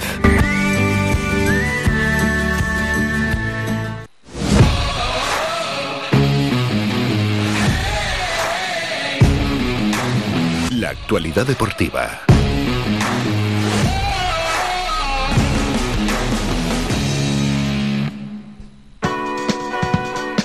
Siempre los lunes a estas horas charlamos de deporte y lo hacemos con Manolo Morales, al que ya saludamos. Manolo, buenos días. Hola, ¿qué tal? Muy buenos días, Álvaro. Saludos cordiales. Y a José Víctor González, a quien también saludamos. José Víctor, buenos días. Hola, muy buenos días, Álvaro. Bueno, José Víctor, hoy es quizás menos lunes, ¿eh? con esa victoria vamos ya a analizar el encuentro entre el Real Valladolid y la Unión Deportiva Las Palmas 0-1 en Pucela, victoria para el equipo de García Pimienta. ¿Cómo lo viviste, José Víctor? Bueno, pues la verdad que fue un partido que, que Las Palmas contuvo bien, hubo oportunidades por ambos bandos, pero se defendió mejor con el Curbelo en el centro de la defensa. Yo creo que estuvo mejor repartido el juego defensivo de Unión Deportiva Las Palmas con, con un Moleiro también extraordinario, hay que decirlo, porque jugó un partido hasta que fue cambiado para mí el más importante que ha tenido con la Unión Deportiva Las Palmas desde que llegó al conjunto amarillo, o desde que está en el conjunto amarillo, y, y el resto pues un equipo que, que luchó mucho, que peleó, que bregó, que, que tuvo el balón y no lo tuvo también, que supo eh, mantenerse, yo creo que es para estar contento con esta victoria de Unión Deportiva Las Palmas porque maniató al, al Real Valladolid que, que no podía en ningún momento con, yo diría que en este caso, con la solvencia de Unión Deportiva Las Palmas en todo, en todo su juego. Habría que destacar muchas cosas del partido. Bueno, la victoria llega, eh, es un poco tardía, pero la esperanza es lo último que se pierde. Y lo importante es que, bueno, que ya los, los fantasmas de, de esas derrotas consecutivas, de no haber ganado desde hace mucho tiempo, pues se disipan y, se entra, eh, esperemos que se entre en una buena dinámica y sobre todo esos fantasmas de la zona baja de la tabla clasificatoria que con estos 44 puntos yo creo que ya son más que suficientes, aunque hay que mirar siempre siempre hacia arriba. Moleiro precisamente hacía unas declaraciones esta semana diciendo que él estaba completamente convencido que el equipo iba a llegar. Esperemos que, que así sea y que sean unas palabras importantes y que sean de verdad y que la Unión Deportiva Las Palmas, bueno, pues que siga jugando así y por lo menos pues pues a ver si, si se llega arriba, ¿no? Bueno, primer análisis. Manolo, por tu parte, ¿cómo viste el partido? Pues hombre, un partido eh, que ganó la Unión Deportiva Las Palmas con solvencia, una victoria de, de muchísimo mérito ante el mejor equipo local de la categoría y hay que darle el, valor que, tiene. No es fácil ganar allí, no se le da nada bien, por cierto, los equipos canarios al Real Valladolid porque sus dos únicas derrotas han sido ante el Tenerife y ante la, la Unión Deportiva Las Palmas, ¿no? El equipo amarillo hizo un partido eh, excelente, bien es cierto que tuvieron ocasiones los dos, los dos equipos, pero Las Palmas se comió al Real Valladolid. Fíjate, hay un dato significativo. Eh, no vimos a Roque, salvo un tiro allí que estuvo extraordinario el portero de, la Unión Deportiva ni Aguado, que son los jugadores que habitualmente galvanizan el eh, fútbol en la zona de creación y gestación de ideas, como digo yo, del Real Valladolid, porque ahí la Unión Deportiva Las Palmas fue muy superior y como decía José Víctor, extraordinario el partido de Moleiro, al igual que Jonathan Viera, ¿no? que, se comieron literalmente el campo los dos. El equipo rayó a muy buena altura y desde luego hay que destacar esa victoria del, equipo amarillo. ¿no? Espero que no sea flor de un día y que continúe así porque ya entramos en el tramo final donde se cuece absolutamente todo, que son en las últimas 10 jornadas. ¿no? el equipo ha sido muy irregular esta, esta temporada, capaz de lo mejor y de lo peor, y afortunadamente vimos lo mejor de, la Unión Deportiva Las Palmas en este partido. ¿no? Vamos a ver la cara que da el equipo ahora el próximo eh, lunes, porque habrá que esperar hasta el lunes para, para ver el partido ante el Leganés, que será el próximo rival que visite el Estadio Gran Canaria, porque no ganamos en casa desde el 5 de, diciembre, y hay que ir eh, ahuyentando ya los fantasmas. ¿no? Afortunadamente se ganó. Es la segunda victoria en la etapa de Francisco Javier García Pimienta, pero desde luego no se nos rompen los anillos. Cuando el equipo juega bien lo decimos y cuando juega mal también. Y en esta oportunidad pues yo creo que hay que estar contentos porque el trabajo coral de la Unión Deportiva Las Palmas fue muy superior al Valladolid y al final ganó el mejor. Y en esta ocasión el mejor fue Las Palmas en un magnífico día de Reyes, perdón, de Reyes, va a decir, un magnífico día del Padre, que fue un regalo bonito para los aficionados de, de la Unión Deportiva que vieron el partido en Gran Canaria y los que se dieron cita, que fueron muchos además en Valladolid. Pues sí, sí, sí, se notaba el amarillo en la grada de, Zorrilla. José Víctor, como dice Manolo, hay que ver si es flor de un día o hay un cambio. ¿Cómo, cómo ves? Si puede haber un cambio, si es flor de un día, si también viendo los otros partidos, ¿no? Por errores puntuales que tampoco se ganó, ¿cómo, cómo analizas todo esto? Hombre, pues yo eh, lo analizo desde el punto de vista positivo. Eh, soy optimista por naturaleza. Mm, digo que desde el punto de vista optimista porque eh, yo espero que sea una dinámica que, vaya ahora a continuar, que la Unión Deportiva Las Palmas necesitaba esta victoria como agüita de mayo, ya no solamente para acercarse a la parte alta de la tabla, que también, sino simplemente para disipar fantasmas, ¿no? O sea, para, para ver que el equipo puede. Y hay un dato curioso curioso, y en todos los partidos de Unión Deportiva Las Palmas, si nos fijamos en el porcentaje de balón que tuvo la Unión Deportiva Las Palmas en Cartagena, fue un pelín superior, tan solo un 54% frente a un 26% del conjunto de Cartagena. Ayer, eh, perdón, el sábado, la Unión Deportiva Las Palmas tuvo menor posesión, casi el 50% que el Valladolid. De resto, cuando se ha perdido, la posesión de Las Palmas es de un 70-72%, pero se pierde. Y con menos posesión se gana. O sea, esto es un punto que hay que analizar, hay que analizar en profundidad porque porque por lo menos no deja de llamar la atención. No sé lo que opina Manolo, pero, pero para mí, a mí me llama mucho la atención ese dato. Manolo, ¿qué te parece ese tema de la posesión? Bueno, la, posesión es que en muchas ocasiones a veces la, posesión, hombre, te da, te da garantías de pelota y para un equipo como la Unión Deportiva eso es fundamental, pero eh, no siempre es sinónimo tener la pelota de, garantía, la pelota hay que saber administrarla y en ese dato que apuntaba José Víctor, eh, en esta ocasión pues el equipo administró mejor la, pelota y fue más letal, porque en otras ocasiones tenemos la pelota, eh, vamos de mucha banda, de banda derecha, banda izquierda, triangulamos, no llegamos y en esta oportunidad, fíjate que Las Palmas tuvo, tuvo ocasiones y al final en la ocasión de más lío dentro del área, Que me alegro por él, porque luego le va a dar sin duda muchísima, muchísima confianza, la envió fuera. Por eso te digo que a veces hay que saber administrar la pelota y Las Palmas lo hizo muy bien, ¿eh? porque si eh, tuvo menos la pelota que, Cartagena, que ya en Cartagena hizo el equipo un partido también muy bueno, buenísimo diría yo, y, pero vamos, en la jornada de, ayer no tuvo tanto la, pelota, pero la supo administrar perfectamente, porque enfrente tenías un equipo que también maneja muy bien la, pelota, son dos, equipos que, le gusta tener el balón, ya lo comenzaba Pacheta eh, en la previa del partido, ¿no? que había que quitarle la pelota a Las Palmas, era un partido para correr y mucho, y los dos corrieron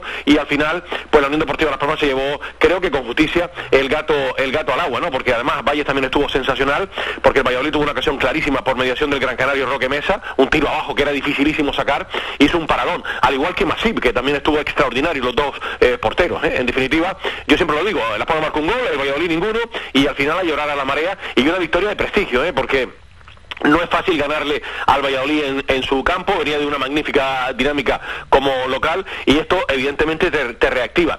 Lo, peor de todo es la irregularidad del equipo a lo largo de esta, de esta temporada, porque si el equipo ya jugar así o mantener cierta regularidad, estaríamos hablando de otra, de otra cosa, ¿no? Vamos a ver lo que nos depara el tramo final de, la liga y esto eh, evidentemente hay que ratificarlo. Yo ya sabes Álvaro que lo he dicho, si Las Palmas se quiere meter arriba va a tener que ser un final de Champions. Claro. O ha empezado con un primer partido. Vamos a ver si lo ratifica ahora en las jornadas que restan porque estás a siete puntos ahora mismo de la Ponferradina, que ahora mismo es sexto porque el Girona sigue intratable, goleó este, este fin de semana y ya se ha colocado quinto del Girona y el empate de la Ponferradina ante el deja a la Ponferradina a siete puntos de la Unión Deportiva. Está la cosa muy, muy complicada porque ya no depende de ti mismo, tienes equipos por arriba, eh, pero ya te digo que para, para meterte arriba, como decía José Víctor, habrá que hacerlo muy bien en esta línea de aquí al final del, del campeonato. Sí, además es lo que toca, ¿no? Siguiente partido y ganar. Tampoco el equipo está metido en, otras historias, es decir, partidos de competición doméstica, de segunda división y ganar, ganar cada fin de semana e intentar estar lo más arriba posible. No, no cabe ninguna otra distracción. Eh, José Víctor, el Valladolid, que lo presentábamos como un auténtico coco, como un rival dificilísimo, mm, ¿Qué te pareció? No sé si te causó cierta decepción. Pudo también, en cualquier caso, la Unión Deportiva Las Palmas desactivar ¿no? al equipo pucelano. No, no, sí, eso que decía Manolo, o sea, fue, un partido de mucho desgaste, ¿no? O sea, fue un partido de mucho desgaste y las, y las Palmas supo desgastar. A mí no me defraudó el Valladolid ni mucho menos, o sea, el Valladolid en esta ocasión hay que dar mérito a la Unión Deportiva Las Palmas porque yo creo que sí, el Real Valladolid en otras ocasiones, eh, bueno, pues se dice que, que sí, que el equipo contrario jugó mal, que, que, que, te decepciona. A mí no, a mí en este caso no me decepcionó, sino hay que poner los méritos donde están y como, eh, como también dice Manolo, hemos criticado en muchas ocasiones eh, pues, los partidos de Unión Deportivo Las Palmas y en esta ocasión yo creo que no es por demérito del Valladolid, sino por mérito de la Unión Deportiva Las Palmas, por lo que el Real Valladolid no pudo desplegar su juego. Fue una batalla campal en el centro del campo donde la Unión Deportiva se llevó la de ganar y desarboló por completo al Real Valladolid. Por completo no, pero casi, casi, ¿no?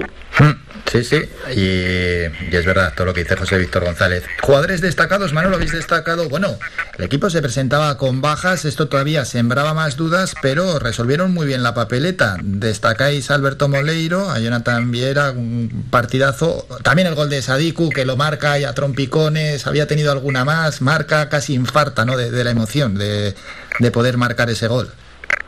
Sí, eh, regresaba el equipo Kirian, que estuvo bastante bien también en el, en el centro de, del campo, después terminó fundido, lógicamente, porque la, la, al no jugar la semana pasada eh, trabajó muchísimo en, en, el centro de, del campo, pero vamos, de, desde luego el trabajo de, de Jonathan Viera y de, y de Moreiro fue, fue sensacional, ¿no? Porque ahí los dos marcaron diferencias en el centro del campo y se adueñaron precisamente de la parcela de la parcela ancha. Yo destacaría el trabajo de, los dos, pero vamos, eh, el resto del equipo estuvo muy bien, porque no tuvo Raúl Navas, pero Coco cumplió perfectamente ¿Mm? junto con Eddie Curbelo, que estuvo sensacional y si en otras ocasiones eh, criticamos que eh, le hemos eh, dejado mucho que desear, yo creo que tanto Lemos como Cardona estuvieron fenomenal. La línea defensiva de la Unión Deportiva, al igual que el portero muy bien, al igual que el centro del campo, hizo su labor en, en Fulu, muy bien acompañado por Jonathan Viera o, Moleiro y por Kirian por el otro por el otro lado, porque Jonathan a veces lo veías arriba, lo veías junto con Jesse, la verdad que hizo un trabajo de gaste impresionante. Y después quizás el más flojito fue fue Jesse, ¿no? pero así todo, mira, tuvo una ocasión clarísima porque a Jesse no le puede dar ni un metro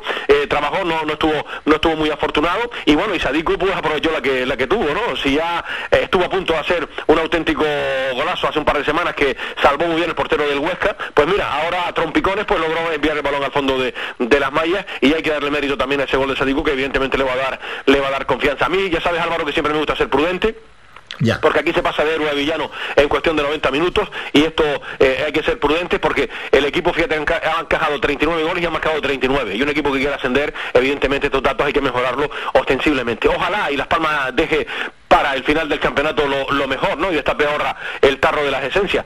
Pero hay que, como decía José Víctor, hay que ir partido a partido con tranquilidad. Ya se ganó uno, pues ahora pensar en el siguiente y a ver dónde nos deja la clasificación al final del campeonato. Ojalá, ojalá, y hay que ser claros, queremos, lógicamente, que gane la Unión Deportiva Las Palmas, pero el análisis tiene que ser crítico también, cuando se gana como cuando se pierde. Y eso es lo que hacemos aquí, lo que se hace siempre, por supuesto, en Faicán Deportivo, de lunes a viernes desde las 2 de la tarde. Hoy a las 8, ese Tenerife-Almería, vaya partido, bueno, está bien, ¿no? Nos ameniza y además de buena manera un lunes.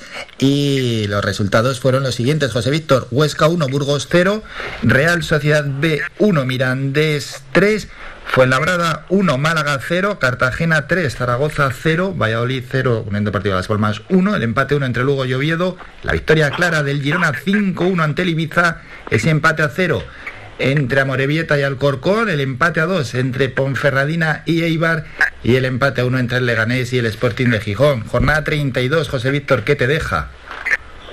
Bueno, ese Ponferradina Eibar, eh, que pude ver la segunda parte sobre todo, eh, que, que, va pues 0-2 y la Ponferradina empata, un hombre menos la Ponferradina, después expulsan otro. Fue un partido eh, entretenido, fue muy, muy entretenido y donde deja bien a las claras eh, ¿por, qué, ¿por, qué, está arriba Leiva? ¿no? ¿Por qué está arriba? Pues, pues, porque es un equipo que lucha, no lo deja, no deja nada eh, hasta el final y por lo tanto está por méritos propios como siempre hablamos. Los méritos son los que cuentan y, en este momento pues el Eibar los tiene. También hay que, habría que destacar muchas cosas, el desinflamiento después de la buena raya del Zaragoza, en fin, el, el Cartagena, hay, hay, hay mucho que destacar y la zona y la zona baja de la tabla que está muy entretenida de aquí a final de temporada. Manolo, y hoy ese partido, ¿eh? A las 8 entre Tenerife y Almería. Es un partidazo. Eh, ojo al Tenerife que de, ganar se colocaría con 58 puntos a solo uno del, del, Almería. Pase lo que pase, el Almería va a seguir en zona de, ascenso junto con ascenso directo junto con el Eibar, pero el Tenerife puede dar un golpe de autoridad hoy si le gana al, al Almería. Se colocaría con 58, igualaría al Real Valladolid y se quedaría tan solo a un punto. En cambio, si gana el, el Almería, pues va a poner tierra tierra de por medio con Valladolid y Tenerife. Un partido muy atractivo ¿eh? para cerrar la, la jornada en, en segunda división. Dos de los de los gallitos que se enfrentan en la jornada de hoy con dos tipos de fútbol completamente diferentes, pero que le está resultando muy bueno tanto a Ramis como a Rubí en, esta en esta temporada. La verdad que es un partido muy guapo mm. el que tendremos oportunidad de presenciar esta noche en el Eliodoro Rodríguez López, ¿no? A ver lo que eh, nos depara ese ese encuentro. Pero nosotros tenemos que esperar ahora, fíjate, hasta el lunes, o sea que se nos va a ser larga, larguísima la semana, ¿eh? Bueno, pero también tiene un pequeño atractivo el lunes así. Y hoy, sin duda también, con este partidazo. Primero es el Eibar, otra cosa es que te pongan ya muchos partidos el lunes y ya esto no te hace gracia. Primero es el Eibar con 63, segundo Almería con un partido menos con 59, tercero Valladolid con 58, cuarto el Tenerife también con un partido menos y 55, quinta ya el Girona, el equipo quizás más en forma con 52 puntos y 3 victorias consecutivas, sexta la Ponferradina que se está deshinchando con 51 puntos, noveno pedazo salto de la Unión Deportiva Las Palmas con 44 puntos. Bajarían a 6 de la salvación ya la Real Sociedad B con 30. El Fuenlabrada tiene 29, Amorebieta 27 y Alcorcón 18. Vamos a primera división. Presentamos los resultados. Ese Sevilla 0, Real Sociedad 0, Cádiz 1, Villarreal 0, el empate a 0 entre el Celta de Vigo y el Betis, la victoria del Español 1-0 frente al Mallorca, la victoria por la mínima del Atlético de Madrid en Vallecas, Osasuna 3, Levante 1, Elche 0, Valencia 1, a la vez 2, Granada 3 y el empate a 1 entre el Athletic y el Getafe. Y José Víctor, ¿qué pasó ayer en el Santiago Bernabéu? Real Madrid 0, Barça 4 a que pasó una apisonadora por encima del Real Madrid, sin lugar a dudas. O sea, un Real Madrid absolutamente, por lo menos a mi punto de vista, desconocido, pero un Barcelona, como decíamos antes, de méritos propios, que desbarató cualquier, cualquier posibilidad de arreglo por parte del Real Madrid. La verdad que jugó, bordó el fútbol. El, Barcelona lo está haciendo últimamente con Xavi. Eh, la pena es que quedan pocas jornadas para ver un eh, no, no sabemos lo que puede pasar, pero quedan muy pocas jornadas ya para que, para que se aproxime al Real Madrid, aunque tiene un partido menos, hay que contar con eso, pero son muchos los puntos de diferencia que hay entre ambos conjuntos, ¿no? Para mí, chapó por el Fútbol Club Barcelona, porque Xavi empezó, no, no, no empezó ganando, pero automáticamente le cogió el ritmo esos dos fichajes que llegaron y, al final eh, el, Barcelona con un Xavi que cambió totalmente, totalmente ha cambiado eh, ese, juego del Barça a principio de temporada que era un juego anodino, feo, que estábamos todos pensando que iba a deambular por la tabla clasificatoria, pero que sin embargo se va a meter en Champions mínimo y por lo tanto eh, chapó, chapó por el Barcelona y vuelvo a repetirte, y del Real Madrid, ¿qué decir? Pues el Real Madrid fue una auténtica caricatura de equipo, ¿no? O sea, sin quitarle méritos al Barça, ¿eh? Ojo, ¿eh? Pero ayer sí que decepcionó el Real Madrid, no como el Valladolid era el caso contrario, como te decía. Es que ayer el Madrid no, no, daba una derecha, no supo el centro del campo del Barcelona con un Pedri como siempre, magistral y con, con todo el centro del campo, no vamos a destacar jugador por jugador, pero el Barcelona se comió literalmente desde el, minuto uno hasta el minuto noventa y pico que duró el partido al, al Real Madrid. Chapó por el Barcelona. El análisis de José Víctor Manolo se impuso en esa guerra de los banquillos claramente Xavi Hernández a Carlo Ancelotti. Sí, me, quedo con unas declaraciones de Piqué en su cuenta de Twitter eh, comentando anoche que estamos de vuelta. Y efectivamente está de vuelta el Fútbol Club Barcelona, ¿no? Desde la llegada de, de Xavi, el Barça es el Barça que, todos esperábamos, eh, evidentemente, de, toque, de, un fútbol maravilloso. Y ayer encandiló al, Real Madrid. El Real Madrid tuvo su peor tarde. Eh, no La baja de Benzema también la, la notó, pero independientemente de la baja de, de Benzema, no tuvo el equipo de Ancelotti su mejor tarde. Si a esto unimos al auténtico partidazo que hizo ayer el Fútbol Club Barcelona, que le pasó por, por encima, como decía José Víctor, fue una apisonadora y el partido no tiene más historia. O sea, el Barcelona fue muy superior, lo dice claramente el, el marcador, ha ganado un partido. Bien cierto, anoche me decía Nacho que hay que reconocer que el, que el Barcelona fue muy superior y que afortunadamente hasta el día de ayer el Real Madrid lo había hecho francamente bien. De ahí la ventaja que tiene de 12 puntos, con un partido menos, no hay que olvidarlo, que tiene el Fútbol Club Barcelona. Y hay que recordar que en la próxima jornada, no será este fin de semana, porque no va a haber liga en primera división, sino la siguiente, el Barcelona se enfrenta al Sevilla. Todavía queda mucha liga, pero yo sigo pensando que esa diferencia que tiene el Real Madrid le va a bastar para salvo debacle, que cosa que no, que no creo, porque evidentemente esto puede pasar. Se enfrentaron dos grandes equipos y al final no tuvo su mejor día el, el Real Madrid, pero ha demostrado hasta el momento que es un equipo solvente y el Barcelona claramente está yendo a más, ¿no? El Barcelona es un auténtico rodillo, ¿no? Y, ayer pues bordó el, el, fútbol, hasta con polémica, ¿no? Porque muchos dicen que a Bumayán podía haber sido expulsado la entrada y luego para mí es tarjeta roja, ¿eh? ¿Qué quieres que te diga? Sobre Cross, si no recuerdo, si no recuerdo mal. Creo que el partido estaba 0-0, me parece. Sí, sí, sí. Sobre Tony Cross en el centro campo. Así fue, sí, sí, esa entrada. pero bueno, en cualquier caso. Pero bueno, eso de menos, eso tampoco, eso tampoco quita, pero vamos, para, para ver el meneo que le metió el, el Real Madrid. No, no, no. Eh, perdón, el Barcelona de la más, ayer al Real Madrid. Más meneo incluso que en el 2-6, porque al final en el 2-6 el Madrid empezó marcando, pero es que el Madrid estuvo desactivado del encuentro desde el primer segundo, como lo ha dicho, por cierto, José Víctor González. José Víctor, y antes de despedirte, mmm, Reflexión en la Casa Blanca. Bueno, reflexión primero por el entrenador con el cambio de sistema, etcétera, que no funcionó para nada. Reflexión, ¿qué pasa cuando no está Karim Benzema? ¿Cuál es el papel también que tienen los otros delanteros? Y reflexión incluso en el palco, ¿eh? Porque Ancelotti mira al banquillo y tampoco es que tenga tantísimas garantías. Bueno, pero de todas maneras la temporada la está solventando bien el Real Madrid. Sí, pero... O sea, lo que pasa es que esta derrota duele más, duele mucho, por primero que es un 0-4 en el Bernabéu, ya eso mm. ya es eso ya es nefasto contra cualquier conjunto y encima es con tu máximo rival, con su rival más enconado, pues evidentemente duele, duele mucho a la afición, duele mucho al, cuadro técnico, duele mucho a los jugadores, duele mucho al palco eh, y evidentemente mm, sí, se sabe que el Real Madrid el fondo de armario que tiene pues no, no es no es tan completo como se preveía, pero por mucha ausencia de Benzema, Benzema es un jugador, y Benzema es un jugador que evidentemente es el mejor defensor que tiene el Madrid, como siempre he dicho, porque es el primero que, que, acogota a los, a los jugadores contrarios, sobre todo cuando saben sacar el balón, eh, para que no lo saque tan cómodamente, pero ahí ya está, es un jugador solo, son 11. Por lo tanto, y es un jugador que no, ocupa una medular, por ejemplo, ¿no? Eh, por lo tanto, yo no, yo, yo diría que sí, que en reflexión puede haberla, puede haberla por lo que es un 0-4 en el Bernabéu, pero evidentemente no se puede achacar nada a Ancelotti de momento, otra cosa es que haya otra derrota consecutiva y empiecen a ir las cosas peor, ni, ni, ni de momento al palco, porque la diferencia es abismada.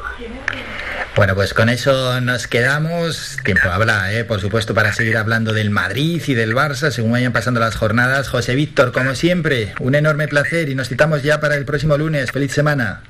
De acuerdo, un abrazo a todos. Y Manolo, que estamos a puntito de llegar a las 10, vamos a dejar ese último apunte que tiene que ver con el mundo del baloncesto. No se nos ha dado muy bien por Cataluña, porque ayer derrota frente al Barça 98 a 80.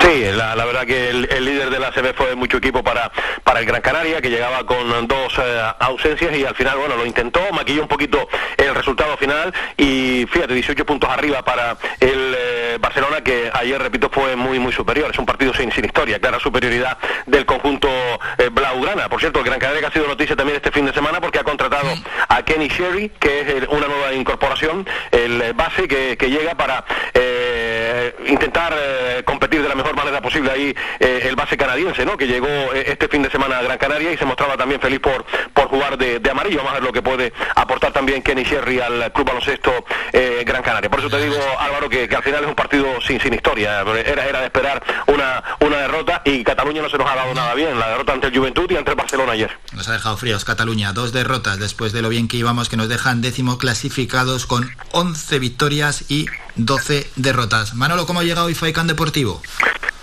Pues Álvaro, hablaremos con Onofre Jerez como cada lunes de lo ocurrido en el partido que jugó la Unión Deportiva Las Palmas y tendremos ocasión de repasar el resto de las disciplinas deportivas. Por supuesto hablaremos de la segunda RF y ha habido también agenda polideportiva para dar y tomar, balonmano, voleibol, en fin, que tenemos el programa cargadito con un montón de, protagonistas, todo eso a las 2 de la tarde hasta las 4 como siempre en Faicán ah, Deportivo. Que nadie se lo pierda. Manolo, como siempre, un enorme placer, feliz semana. Igualmente Álvaro, un abrazo fuerte, buen día. Faikán, red de emisoras. Somos gente, somos radio. Breve descanso a publicidad, a la vuelta boletín informativo, música y la sección Ben Mamá.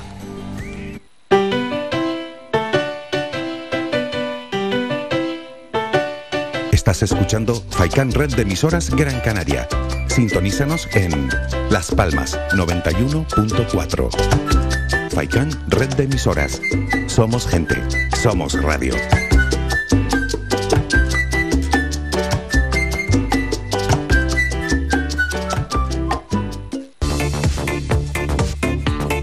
Si vienes a Tejeda o Artenara, busca los mejores productos locales, fruto del esfuerzo de muchas personas que día a día trabajan para mantener sus tradiciones de generación en generación. En Supermercado Udaco Artenara y Panadería de Artenara Abraham Romero puedes encontrar muchos de estos productos, pero además el pan de Artenara, los mejores panes de la cumbre de Gran Canaria. Compruébalo en nuestras tiendas de Artenara y Tejeda o búscanos en Facebook, Twitter o Instagram. Supermercado Udaco Artenara y Panadería de Artenara Abraham Romero.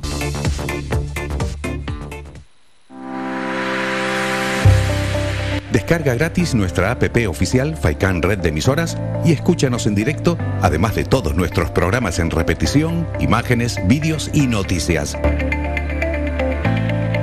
Disponible ya en Google Play y Apple Store. Síguenos en nuestras redes sociales. Estamos en Facebook, Twitter e Instagram. Búscanos como Radio Faikán FM y descubre todas nuestras novedades. Somos gente, somos radio.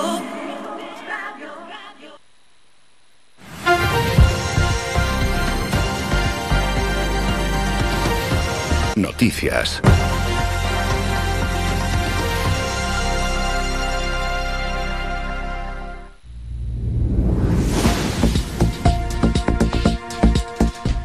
Vamos ya con el boletín informativo, las noticias más cercanas, como siempre, las noticias de nuestros municipios.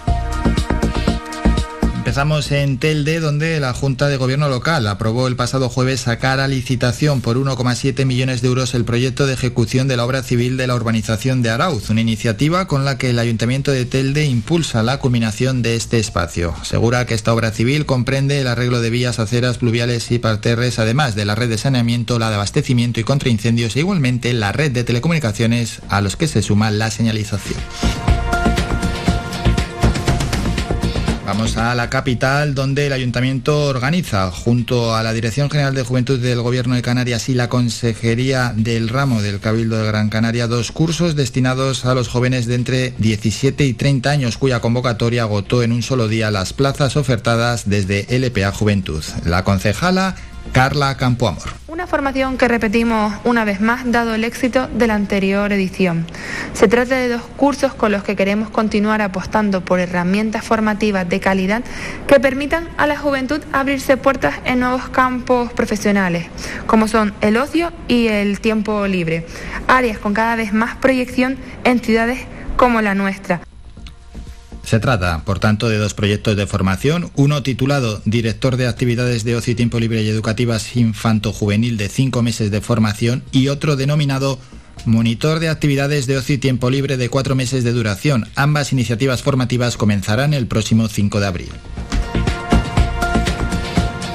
Ya en Galdar, el concejal de Cultura y Fiestas del Ayuntamiento de Galdar, Julio Mateo Castillo, mantuvo en la mañana del pasado jueves una reunión con el presidente de la asociación Price Sport Culture, Carlos David Aguiar Campo, para terminar de concretar todos los detalles de una nueva propuesta cultural que se suma a la programación de la ciudad. Es, por tanto, la primera edición del Galdar Prize 2022, con la que se recuperarán gran parte de los actos principales del Carnaval 2022 que no se han podido realizar por la situación sanitaria. Para ello se ha buscado la fecha del 1 al 5 de junio. Vamos hasta Santa Lucía de Tirajana, donde el ayuntamiento ha logrado el apoyo del Ministerio de Transportes, Movilidad y Agenda Urbana a tres proyectos que presentó para ser financiados por el Plan de Recuperación, Transformación y Resiliencia con cargo a fondos de la Unión Europea. Escuchamos a la concejala de Movilidad de Santa Lucía de Tirajana, Nieves García solicitamos los fondos Next Generation por un importe de 2 millones de euros. Finalmente nos han concedido el 80% del importe solicitado, el mayor de los importes de todos los municipios de Canarias para mejorar actuaciones de movilidad en el municipio de Santa Lucía. En total, se realizará una inversión de casi 2 millones de euros para un proyecto para crear una red de carriles para bicis y vehículos de movilidad personal, otro para implementar las zonas y los itinerarios para peatones y un tercero que persigue reducir las emisiones contaminantes a través de actuaciones de calmado de tráfico. De los 88 municipios canarios, Santa Lucía de Tirajana es uno de los cinco que ha logrado apoyo a sus proyectos dentro de este programa europeo.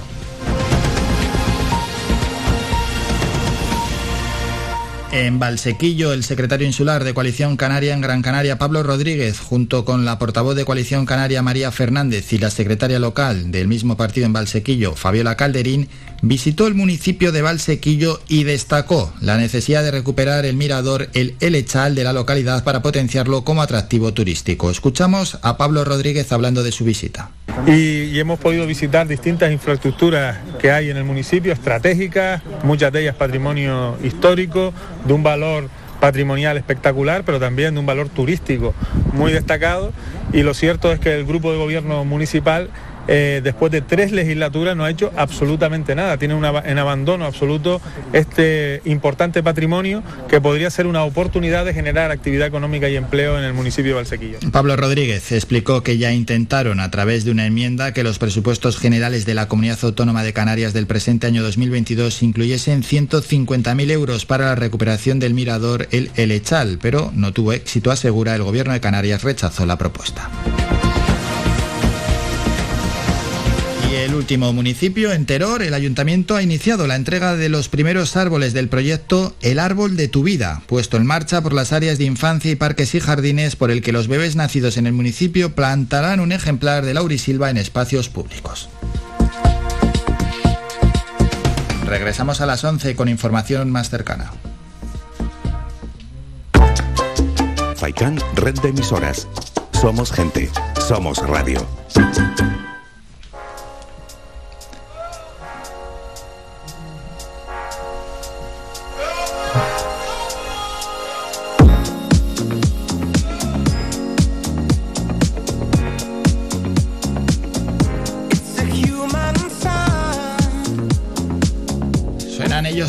Elton John y Dua Lipa, esta canción y luego hablamos con Cristina Durán en la sección Ven Mamá la revista.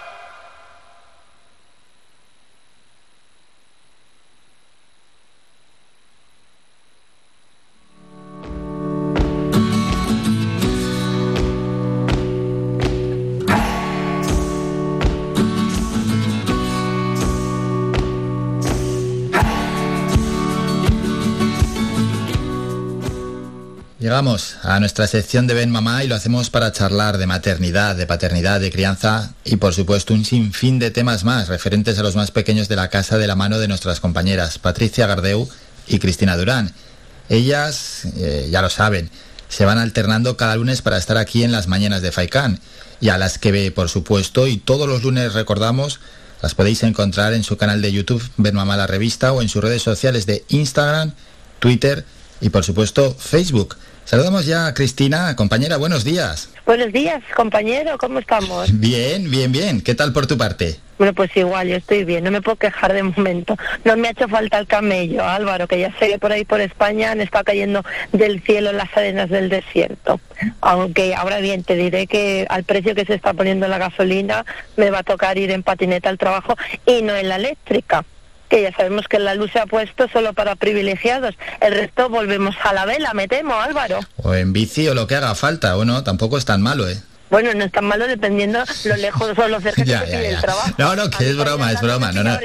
Que es un drama con todo lo que están subiendo los precios, casi casi como para bromear. Pues sí, la verdad es que sí, casi casi que como para bromear, pero bueno, de momento te diré que ni siquiera podemos quejarnos, que para cómo está el patio, Ya. Bueno, vamos a ir ¿eh? poco a poco, a ver cómo acaba el tema y pues aquí lo estamos contando, la verdad es que en día a día. Pero vamos con la sección, a ver qué, con qué llega hoy la sección Ben Mamá. eso, vamos al lío que tú y yo nos podemos hablar y nos Ya, vamos ya. Bueno, pues como todos sabemos, el sábado 19 de marzo fue el Día del Padre. Muchas felicidades a todos nuestros papás, por cierto. Y en De Mamá aprovechamos la ocasión para entrevistar a Juan Carlos López Medina, que es el presidente nacional de la Asociación de Padres de Separados. Con él, Álvaro, charlamos sobre desde custodia compartida hasta alienación parental. Temas que, bueno, iremos desgranando a lo largo de la sección. Y, bueno, además con Juan Carlos eh, también tratamos el cómo nace la organización. La asociación hace más de, bueno, casi, casi 30 años. Nació exactamente en el año 1993 para, según nos explicaba él, velar por la figura del padre, que se quedaba en desventaja judicial en caso de separación. por lo menos hasta ahora, la parte más perjudicada siempre ha sido el hombre. ¿Por qué? Pues porque las custodias se solían dar a las mujeres y el hombre pasaba a ser un, un mero pagador. Pagador, una pensión de alimentos, en algunos casos que hay veces que es necesaria una pensión compensatoria y se establece que cada 15 días, un fin de semana alterno y una semana eh, eh, dos días a la semana, dos tardes a la semana, puedas ver a los hijos.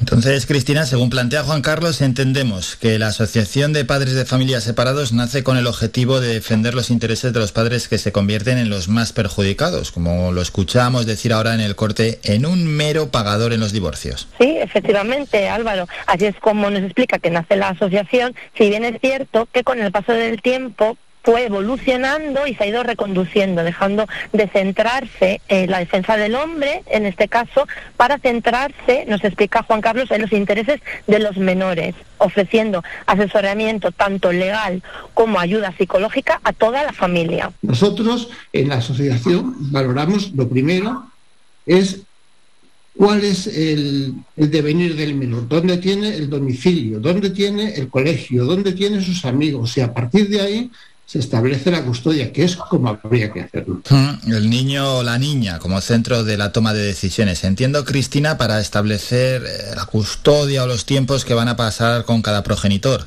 Exactamente, Álvaro. Juan Carlos nos explica que desde la asociación, siempre que se pueda y que sea lo más ventajoso para el niño o para la niña, bueno, pues abogan por la custodia compartida. Aunque bueno, eh, existen circunstancias en las que esa custodia compartida no puede darse y de ahí que se analice la situación para determinar lo que sería más aconsejable para esa familia en beneficio, en beneficio perdón, siempre del menor. Porque nos explica Juan Carlos que lastimosamente, Álvaro, en las separaciones muchas veces los padres se centran más en sus propios intereses y en los que le conviene más a ellos que lo que le resulta más beneficioso o menos perjudicial para el niño o para la niña. Y al final ese niño y esa niña termina quedándose en un segundo plano, culpabilizándose de la propia separación de sus padres. Es que cuando se separan los, los progenitores, los chavales, los, los hijos, muchas veces se creen los culpables de la separación de los padres, porque se ven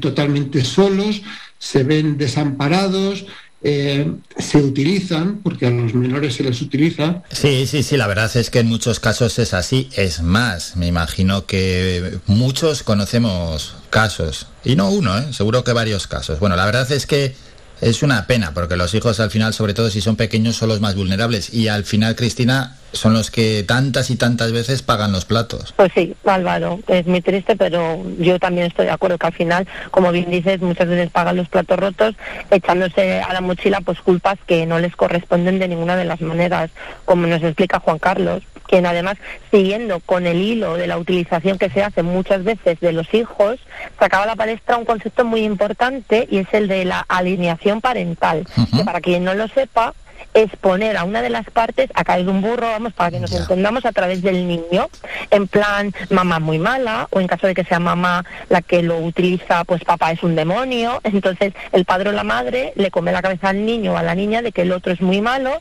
y el pobre niño, bueno, pues al final se convierte una vez más en la víctima, creándose una imagen muy desvirtuada y muy negativa del otro progenitor, que tal y como nos advierte Juan Carlos, a corto y largo plazo puede pues puede tener consecuencias psicológicas en el menor por mucho que según él mismo denuncia existen instituciones en España que niegan la existencia de la alineación parental. La alienación parental existe y aunque el Consejo General de Poder Judicial, aunque la ministra eh, Montero diga que es mentira, eh, existe y de hecho en los juzgados se está tratando y se está intentando evitar por todos los medios. Alienación parental, bueno, un progenitor hablando mal del otro. Me imagino que también los oyentes conocen casos de este tipo. Según Juan Carlos, unos dicen que existe, otros dicen que no. Bueno, Cristina, ¿qué opinas? bueno pues yo opino que existe Nah, yo también, claramente, además. y que se utiliza muchísimo para descargar muchas veces la frustración que se siente por la pareja sin, sin tener muchas veces en cuenta el daño que le estás haciendo a ese niño o a esa niña, porque honestamente, o sea, eh, la otra persona ni te está escuchando, es decir, tu pareja ni te está escuchando la conversación, ni le importa tu conversación, entonces al final ese daño se lo estás haciendo a tu propio hijo, a tu propia hija, y bueno, que en parte puede ser comprensible, pues puede ser, pero en ningún caso justificable. No, que sí, que sí, que al final pues son momentos, todo está muy caliente, todo está muy reciente, hay mucho rencor, hay incluso hasta, no voy a decir odio, ¿no? Pero hay mucha animadversión, eh, pero sobre todo rencor, ¿no? Hacia la otra persona y porque no ha funcionado lo que en un principio parecía que iba a funcionar. Y bueno, eh, sí, es comprensible, pero es que luego muchos, muchos eh, terminan dándose cuenta ya con el paso de los años que, que se han equivocado, ¿no? Dices, Cristina, que es comprensible, pero no justificable. Mm, Bueno, ¿qué entiendes por todo esto? Es-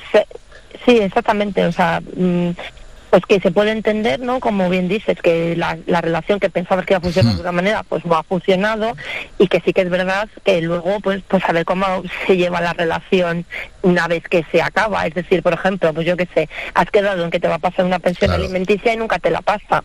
Pues, pues a ver, al final eh, te la ves fatal para llegar a final de mes, bueno, pues para comprar los libros al chaval, lo que le haga falta, y que puede ser muy frustrante, porque quedas en una cosa que no está sucediendo.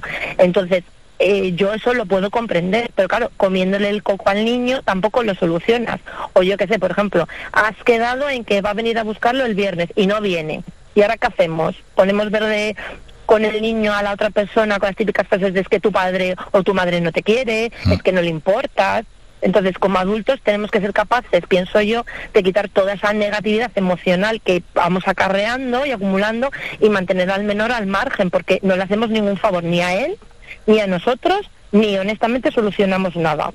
Nuestra pareja se ha roto por el motivo que sea, pero no podemos condenar a ese niño o a esa niña a tener una infancia infeliz. No creo que sea justo. Totalmente de acuerdo. Pues con esta reflexión despedimos nuestra sección de Ben Mamá. Volveremos el próximo lunes y lo vamos a hacer esta vez con Patricia Gardeo. Cristina, cuídate. Vale, me cuido Álvaro, pero bueno, antes de mandarte un abrazo, déjame decirte que hoy es el Día Mundial del Síndrome de Down y que el próximo lunes, y esto es un spoiler, compañero, compañero, bueno, pues Patri traerá la entrevista que le hemos hecho al director gerente de Down España, eh, Agustín Matías. Y ahora sí, compañero Álvaro, me despido, nos escuchamos pronto. Enhorabuena, qué buenos eh, protagonistas tenéis siempre. Un saludo. Somos la mejor información, música y entretenimiento. Las mañanas de Faikán.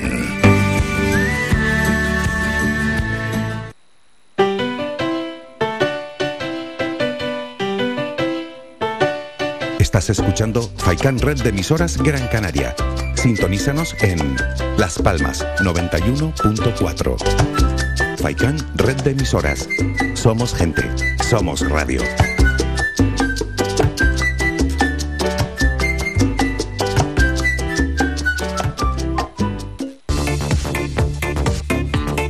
Si vienes a Tejeda o Artenara, busca los mejores productos locales, fruto del esfuerzo de muchas personas que día a día trabajan para mantener sus tradiciones de generación en generación. En Supermercado Udaco Artenara y Panadería de Artenara Abraham Romero puedes encontrar muchos de estos productos, pero además el pan de Artenara, los mejores panes de la cumbre de Gran Canaria. Compruébalo en nuestras tiendas de Artenara y Tejeda o búscanos en Facebook, Twitter o Instagram. Supermercado Udaco Artenara y Panadería de Artenara Abraham Romero.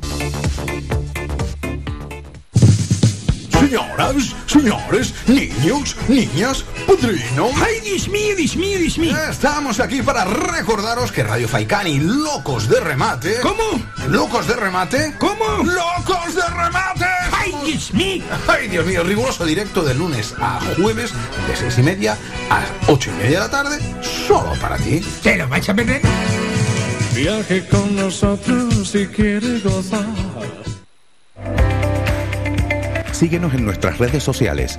Estamos en Facebook, Twitter e Instagram. Búscanos como Radio Faikán FM y descubre todas nuestras novedades. Somos gente, somos radio.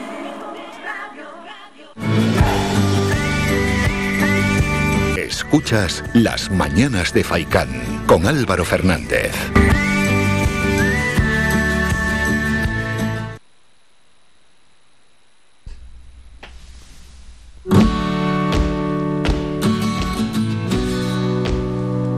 Diez y 25 minutos de este lunes 21 de marzo y vamos a saludar a la siguiente protagonista. Ella es Verónica Hernández, es presidenta de AMATRA, la Asociación de Mujeres Madres Trabajadoras de Canarias y queremos conocer ¿no? cómo nace esta asociación, por quién está formada, los objetivos también por los que ha sido formada y las reivindicaciones que llevan hacia adelante. Verónica, buenos días. Hola, buenos días. Bueno, ¿cómo nace esta nueva asociación, AMATRA? Pues nace porque la necesidad que teníamos las mujeres madres trabajadoras de crear un punto de encuentro y un, y un altavoz, ¿no? Para, para llegar a, a pues, administraciones públicas y a las empresas era, era algo fundamental. Entonces, yo, que soy mamá, que tengo eh, un niño ahora mismo de tres años y una niña de siete, y soy autónoma, eh, vi que, que, que algo había que hacer y que necesitábamos apoyarnos, ¿no? Porque el sentir siempre era el mismo. Mm, Y es que hay que seguir alzando la voz. Sí, siempre, siempre, y sobre todo en la conciliación, que queda muchísimo por hacer todavía, pero muchísimo. Estamos muy en pañales porque la maternidad actualmente no se valora en absoluto a nivel social, menos todavía eh, en el ámbito profesional. Mm, Ahora hablamos de esa conciliación familiar para seguir presentando en cualquier caso a la Asociación de Mujeres Madres Trabajadoras de Canarias. ¿Quiénes formáis la asociación? Porque me consta que hay diferentes perfiles. Sí, eso es. Eh, ahora mismo eh, está, bueno, yo soy eh, la presidenta, soy educadora social, experta en, igualdad de género. Tenemos también a la compañera Ruth Miranda, que es una abogada de familia, Yadili Magdalena, que es enfermera experta en crianza. Eh, tenemos también eh, eh, Isabel Artile, que es experta en comunicación, Natalia Pérez, que es trabajadora social. Eh, tenemos Yaisa también, que es, que es nuestra, nuestras manos en la parte administrativa. Tenemos un, un equipito muy diverso profesionalmente que creo que hacemos un, un, un combo perfecto ¿no? para poder crear propuestas y, y todos los objetivos que nos, que nos planteamos. Sí, y hablando de esos objetivos, son variados. Ha salido ya en el programa eh, la conciliación familiar. Bueno, antes de nada, por si alguno no sabe muy bien qué es la conciliación familiar, vamos a intentar explicárselo, Verónica. La conciliación, pues, es intentar eh, mediar, ¿no? O entre la- el ámbito profesional, familiar y también personal. El poder hacer, eh, eh, poder, por ejemplo, en nuestro caso, poder eh, estar dentro del ámbito profesional eh, sin tener, sin sentir que la crianza es un hándicap, un obstáculo, ¿no? Es lidiar con ese obstáculo. Claro que en este caso el desarrollo profesional de la madre no se vea interrumpido o no se vea cortado de raíz, porque en algunos casos, bueno, se da la situación que se reduce la jornada laboral. No se reduce para nada, pero las tareas eh, al tener, en este caso, un hijo o una hija, bueno, se multiplican y llegan incluso a veces a la desesperación. O se llega al caso que tiene que dejar de trabajar la madre. Eso es. El otro día salieron datos nuevos, el 78% de las bajas, eh, bajas, excedencias, em, reducción de jornada que había en Canarias eh, tras la pandemia, el 70%, el 78% son mujeres. O sea, eso evidencia un problema y muy grave, que es que no podemos trabajar en condiciones dignas si tenemos eh, que cuidar. Claro, es que ahí está bien que pongas el caso y que pongas el porcentaje y pongas el ejemplo, porque al final cuando yo he dicho no que son las madres las que dejan de trabajar, muchos han podido pensar acto seguido, al segundo decir, "Oye, ¿por qué las madres y no los padres? O decir o pensar, ¿y en qué te basas para decir eso, las madres? ¿Y qué pasa con los padres?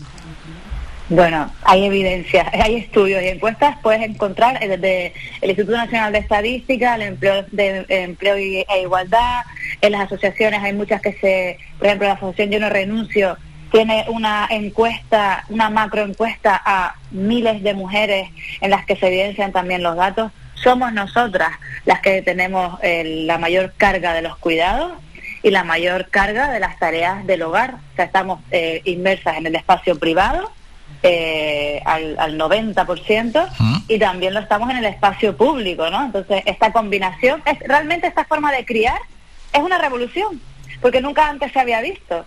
Antes las mujeres maternaban en comunidad, nosotras maternamos solas, porque no hay comunidad de, de mujeres madres tampoco. Y además estamos inmersas en este espacio eh, eh, profesional eh, como podemos, ¿no? Eh, casi a, casi a desesperada. Y en, en esas tareas del hogar en que ha salido ya eh, en la conversación, ¿no? Bueno, bueno, la madre hay casos en los que vive sola, ¿no? Pero en la mayoría de los casos, bueno, suele ser un padre y una madre. Mm, ¿Qué papel juega o sigue jugando el hombre en, en las tareas del hogar? Eh, a ver, yo, eh, evidentemente hay un avance en la corresponsabilidad, hay hombres más conscientes que se están eh, introduciendo en el, en el mundo del cuidado, que, que le, que le toca, que le corresponde, y, mm, pero es cierto que, que es una minoría todavía, que nos queda muchísimo por avanzar porque eh, esto es esto es un cambio social, ¿no? De la idiosincrasia social Esto se consigue a través de educación, pero es que tampoco apostamos por la educación en los centros educativos, por ejemplo. Ya, Eh, pero es que va el- muy, des- va muy es- despacio, eh, va muy despacio, perdón Verónica que te haya cortado, pero es que va muy despacio, un cambio que, a ver, que no es ninguna revolución, ¿eh? compartir las tareas del hogar, que es algo que se supone que, que- que es lo lógico, que es lo Es lo que normal. tiene que ser, Claro. Sí, sí. Eh, tú piensas una cosa, cuando nosotros, eh, por ejemplo, ves a un niño jugar con muñecas, todavía tenemos el estereotipo, el prejuicio de, oh, es un niño jugando con muñecas, no, nos chirría. Pero ese, yo mi hijo, mi hijo juega también con las muñecas de su hermana. Que mi hijo está normalizando la paternidad. No hay que mirar más allá, está normalizando la, la paternidad. Y ojalá desde pequeñitos en la familia diéramos esa normalidad a los varones. Es decir, oye, pues mira, tú también puedes ser partícipe en los cuidados y permitirle jugar, a, las co- a, a cocinar, a cuidar, eh, y luego que avance y, y también acompañe en la escuela, en los centros educativos, todas, todos estos aprendizajes y todos estos valores. Pero es que no existe. Entonces, el cambio social, si no se apuesta, no va a existir. Es verdad. Entonces nosotras, estas generaciones de madres, las que estamos ahí empujando, yo no sé si, mi- si- no sé si lograré ver un cambio real en la conciliación, ojalá que sí. Yo lucho por, por otras mujeres y por el futuro de mi hija también. Pues ojalá, ojalá lo podamos ver, ¿no? Pero en cualquier caso, eh, la sociedad o el mercado laboral, según está planteado en estos momentos, el mercado laboral está preparado para la, mu- en este caso, para la mujer madre trabajadora. A ver, sí, si quieres, sí. Lo que pasa que eh, tiene que haber un apoyo eh, real por parte de las administraciones públicas, de los poderes públicos, tiene que haber realmente una implicación en la que se valore de verdad la maternidad, porque la maternidad es de segunda categoría, yo no me canso de decirlo.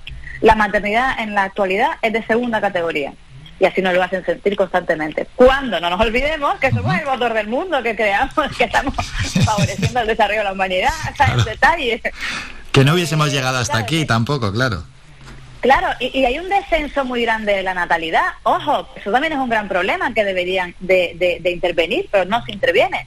Entonces, eh, la administración pública debería poner de su lado, las empresas también. Hay empresas que no tienen recursos, pues ahí tiene que estar la administración pública. Hay empresas que tienen recursos, pero no, son- eh, no están concienciadas, pues también hay que intervenir en esas empresas. O empresas que como nunca, eh, su, su equipo directivo nunca ha tenido problemas de conciliación, no conoce qué es la conciliación, pues tampoco sabe o entiende qué necesidades tiene eh, o, qué, o qué debe hacer para mejorar, ¿no? A veces simplemente, pues con crear un espacio donde pueda, una madre pueda eh, lactar eh, dignamente, pues ahorraría tener una, una, una baja de una madre que quiere, necesita dar pecho o necesita estar con su hijo y al final decide pues reducir su jornada o pedirse una excedencia, porque no encuentra cómo mínimo amamantar a un bebé que la Organización Mundial de la Salud te dice que debes amamantar hasta los 12 meses.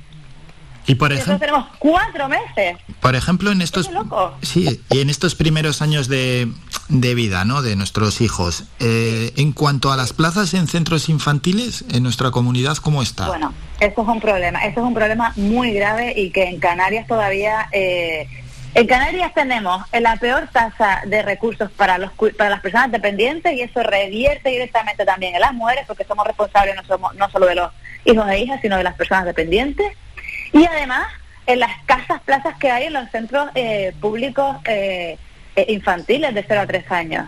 Y además, no solo eso, sino que las plazas que hay apenas tienen una flexibilidad horaria. Tienen horario de funcionarios. Y Ya. Muchas mujeres tienen otros hor- horarios distintos.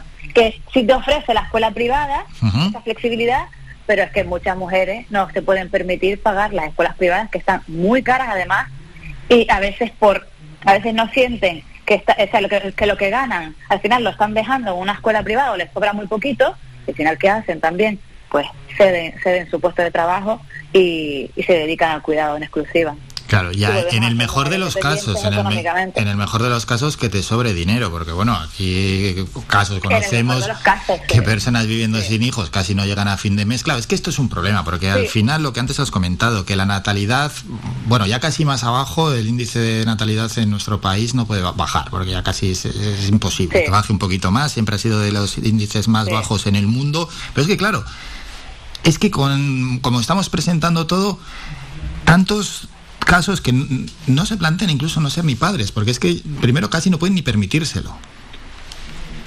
Sí. A ver, es que eh, ahora mismo la situación es la que es. En, en las crisis siempre, siempre, siempre, las crisis siempre afectan a, las, a las más débiles, desafortunadamente. Y en nuestro sector, así, o sea, en el, perdón, en la mujer profesional, eh, la crisis la ha afectado también de manera directa. Por eso te decía antes el dato del 78% de las mujeres. Por favor, no hay una necesidad aplastante aquí. Sí, no, hombre, y que luego es un problema que se lo tienen que tomar muy en serio desde la administración porque es, un problema que se les puede. Lo que pasa es que como tenemos políticas a corto plazo y no hay una sola política a largo plazo, al final todo esto se le puede volver en contra. La esperanza de vida en nuestro país cada vez es más larga, cada vez vivimos más años, cada vez, pues es decir, desde que nos jubilamos hasta que nos morimos hay mayor espacio, por tanto hay mayores pensionistas, cada vez hay menos eh, natalidad, no hay que ser un genio para darse cuenta que la pirámide poblacional en nuestro país está totalmente invertida y que esto para la administración a no un largo plazo va a ser un problema. Claro, y en, en lugar de invertir en recursos que al final, eh, al final in- eh, intervenir ahora es ahorrar recursos eh, en el futuro. Por ejemplo, si, si apostamos por una educación eh, desde, la, desde los centros educativos en cuanto a corresponsabilidad, nos vamos a ahorrar muchísimos recursos y en cuanto a violencia de género también, ya de paso eh, hay que decirlo, eh, nos vamos a ahorrar muchísimos recursos en el futuro. Eh, si, por ejemplo, conciencias a las empresas y les invita, les ayuda, les, les das recursos para que, por ejemplo, podamos, puedan... eh, hay muchas empresas que podrían tener un horario adaptado al horario escolar y no lo hacen. Pues, por ejemplo, eh, esas pequeñas cosas, esos pequeños matices, eh, pequeñas intervenciones puntuales van a, a provocar que en el futuro tú no tengas eh, que alarmarte e invertir muchísimos más recursos de los que puedas invertir ahora. Claro, y en este caso, ya que estamos hablando de la mujer, ¿no? De mujer madre y el mercado laboral, aquí mm, se puede producir una, bueno, doble como mínimo, doble discriminación. Mujer, madre, mujer o posible madre, o mujer que sea madre, mm, en dentro ya del ámbito laboral, puede sufre en, hay en casos no que, que, que, que sufre esa discriminación que hay empresas directamente vamos a decirlo claramente que prefieren no contratar a una mujer que haya sido recientemente recientemente madre o una mujer que esté en edad de ser madre. Claro, es, lo que, mm, vamos, has estado, estado muy acertado, pero las mujeres, nosotros hemos dicho y en la presentación de Amatra fue algo que, comentamos también, eh, la doble discriminación que tenemos, ¿no? Primero por ser mujer, con todos los hándicaps en el mundo profesional que puede tener una mujer, como el techo de cristal, el suelo rebaladizo y demás, eh, y luego por ser madre, es una doble discriminación. Y, y es muy complicado avanzar porque eh, ¿cómo, ¿cómo logras tú, eh, primero, eh, eh, luchar en un mundo masculinizado profesionalmente, sobre todo en determinadas carreras? ¿Cómo logras tú avanzar en, en, en un mundo profesional en ese ámbito? Y luego, ¿cómo logras tú lidiar con esas mujeres que al final eh, también, también estás en detrimento de esas mujeres y además estás por debajo de el- la estructura ¿no? Eh, eh, actual? O sea, que acertadísimo lo que dices, que, que esa doble discriminación es, es también uno de los motivos por los que se creó Amatra. claro y dirá y pensar alguno oye yo tengo mi empresa es el ámbito privado y yo contrato a quien quiero Claro, y entiendo, y entiendo que a veces se, se, se, se pueda sentir que las mujeres, eh, las mujeres de cierta edad eh, podamos ser eh, una carga. Yo no, no me gusta nada el término, pero entiendo que pueda ser así porque eh, la- el sistema eh, lo ha dibujado de esta forma. Es que el sistema está eh, eh, estructurado de tal forma que las mujeres que queramos maternar seamos un problema. ¿Por qué? Porque nos tenemos que marchar, porque la baja por maternidad y, y ojo, eh, que las madres no están constantemente embarazadas ni constantemente criando, es solo una parcela pequeña de nuestra vida, pero es una parcela importante, y que está claro en que la es que perdemos más que ganamos. Eh, perdemos mucho más de, la- de lo que ganamos, porque al final es lo que venimos comentando en, en esta conversación, en esta charla, que tiene que haber una conciliación clara entre el mercado laboral y la, y la mujer madre por, por todos los aspectos, además que, que nos está presentando la presidenta Sí. Matra Verónica Hernández. Y quería preguntarte también, hablando más de la asociación, hemos hablado lógicamente de los objetivos y las reivindicaciones, la propia asociación que, como nos has comentado, Verónica, es, es un canal de comunicación, claro está, también eh, da apoyo, da, da formación, me imagino, por supuesto, y, y da espacio a todo esto. Sí, eh, en primer lugar, eh, nosotros queríamos queríamos tener, queríamos tener un espacio donde poder escuchar a las mujeres madres, ¿no? Y porque es que es algo que hasta ahora no se ha hecho, escuchar cuáles son las necesidades reales de las mujeres madres que quieren estar, que quieren eh, seguir formando parte de- del sistema profesional. Entonces, queremos ser en primer lugar un canal de mediación y de comunicación entre las administraciones públicas y, las empresas. También no queremos ser un, un punto de, de- de, bueno comunidad no en donde asesoramiento podamos dar asesoramiento podamos dar formación también porque hay muchos aspectos en los que que no conocemos que no nos ayudan a avanzar. Por ejemplo también tenemos un, un espacio de mediación para em, para favorecer la corresponsabilidad en el hogar eh, que creo que también es muy importante. Eh, cre- creemos, queremos hacer también muchísimas jornadas, porque en la presentación de Amatra hubo muchas mujeres que querían hablar, hablaron, muchas, ah, hubo mucha, mucha emoción, muchas lágrimas, lo que nos denota que el sentir de, la, de las mujeres madres es un sentir que, que, vamos, que, que dista mucho de, de lo que debería de ser, ¿no? Que, que podría, que podamos estar criando hijos y, y trabajando sin ningún tipo de problema, pero, pero constantemente se nos hace elegir. Entonces, en Amatra intentamos, eh, eh, pues eso, pues eh, crear también jornadas en donde aprender, en donde poder compartir jornadas de salud mental, jornadas de emprendimiento femenino, de, de intentar eh, cómo gestionar también la conciliación. Nuestra situación es la que es ahora mismo, no la podemos modificar en este mismo momento. Vale, ¿cómo puedo gestionarlo sin que mi salud mental eh, caiga en picado? Porque esa es otra.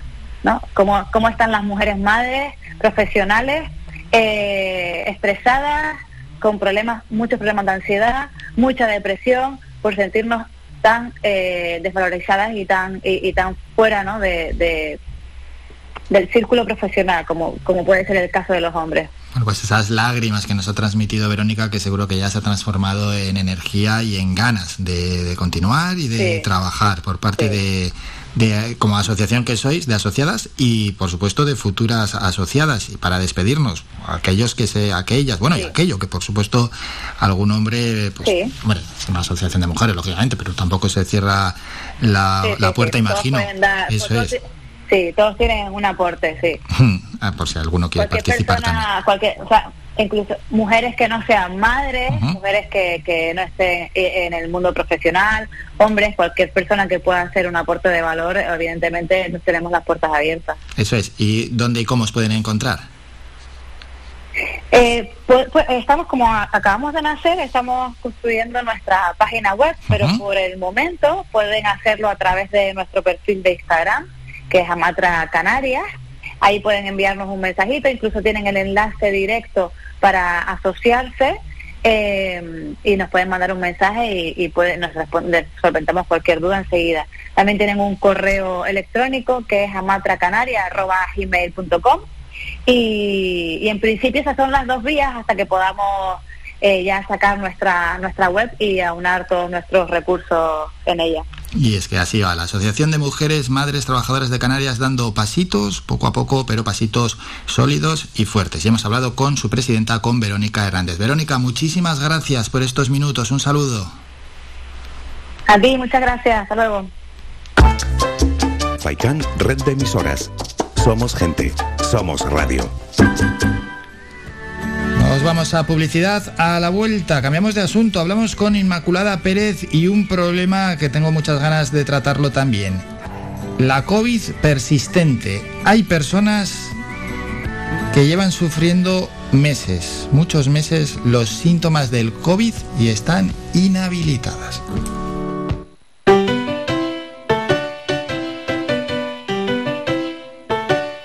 Estás escuchando Faikan Red de emisoras Gran Canaria. Sintonízanos en Las Palmas 91.4. Faikán, red de emisoras.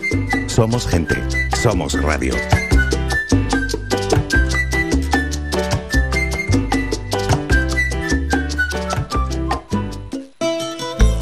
Ven al Guachinche en Agüimes. Disfruta de la terraza más grande del este de Gran Canaria, abierto de miércoles a domingo. El Guachinche en Agüimes, junto a la piscina municipal. Si aún no has probado nuestro bichillo lagunero, no tienes perdón de Dios. Especialistas en gastronomía antigua canaria. Ven al Guachinche a conocer el patrimonio canario a través de la receta de Doña Luisa. Costillas con piña, papas negras, atún de romería y muchas deliciosas recetas más. Teléfonos para reservas 626 20 18 72. Recuerda, ahora el Guachinche en Agüimes, junto a la piscina municipal. Disfruta de lo nuestro.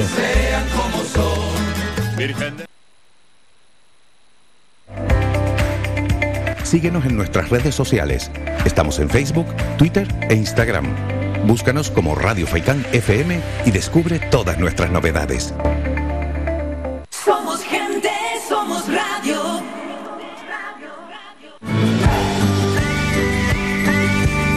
Escuchas Las Mañanas de Faikán con Álvaro Fernández.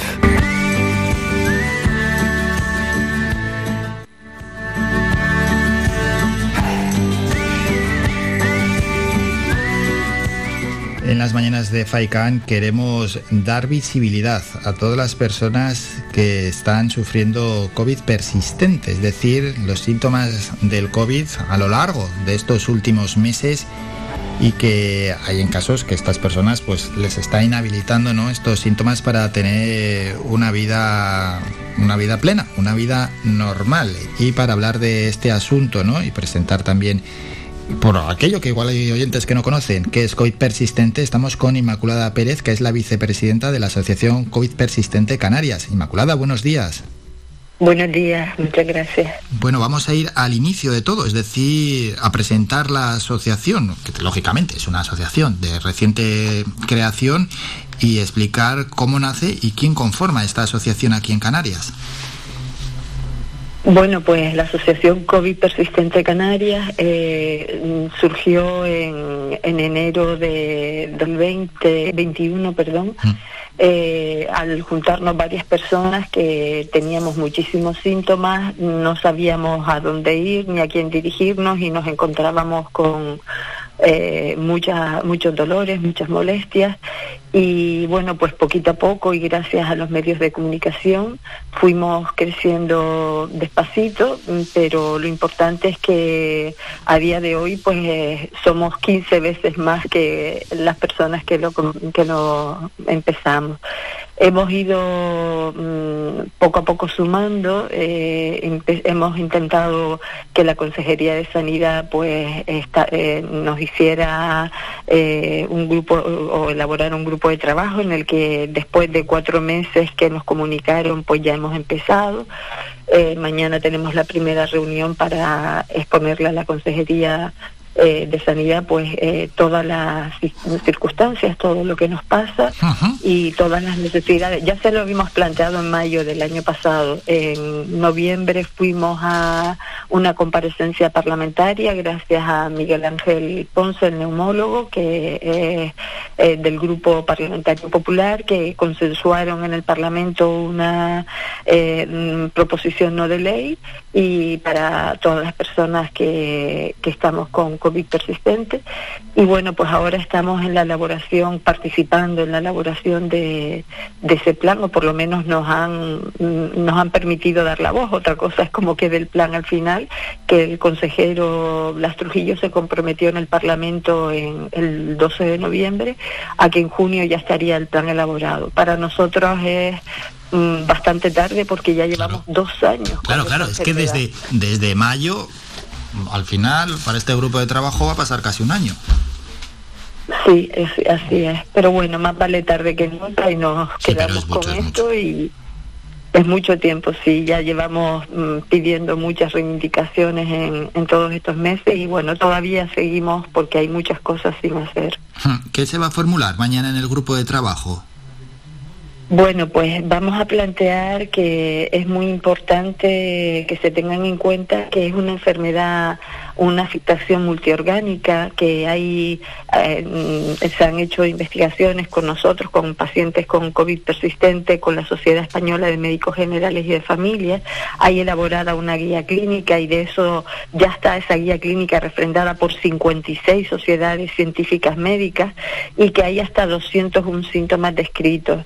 Entonces, lo que nos parece importante es que, ya que somos asociación desde hace varios meses, pues em, entender que necesitamos ya un registro de pacientes y que la Organización Mundial de la Salud en octubre de 2021, concretamente el día 6, definió que ya esto es una enfermedad que se caracteriza fundamentalmente por tres síntomas comunes, que son la dificultad respiratoria, la fatiga o este cansancio extremo que tenemos y también la niebla, la niebla mental, es decir, que nos cuesta eh, atender, nos cuesta procesar la información, nos cuesta acordarnos o perdemos la memoria de eh, a corto plazo o, en- o- o nos cuesta buscar una palabra o encontrarla y además pues muchos otros síntomas que pueden afectar en cada persona de manera bien diferenciada hasta eso, hasta 201 síntomas. Bueno, Hay pues un esas- promedio de 36 síntomas por persona. Sí, esa sintomatología que está clara y que nos lo ha explicado Inmaculada Pérez y bueno, ya es un paso al menos la guía clínica, en este caso para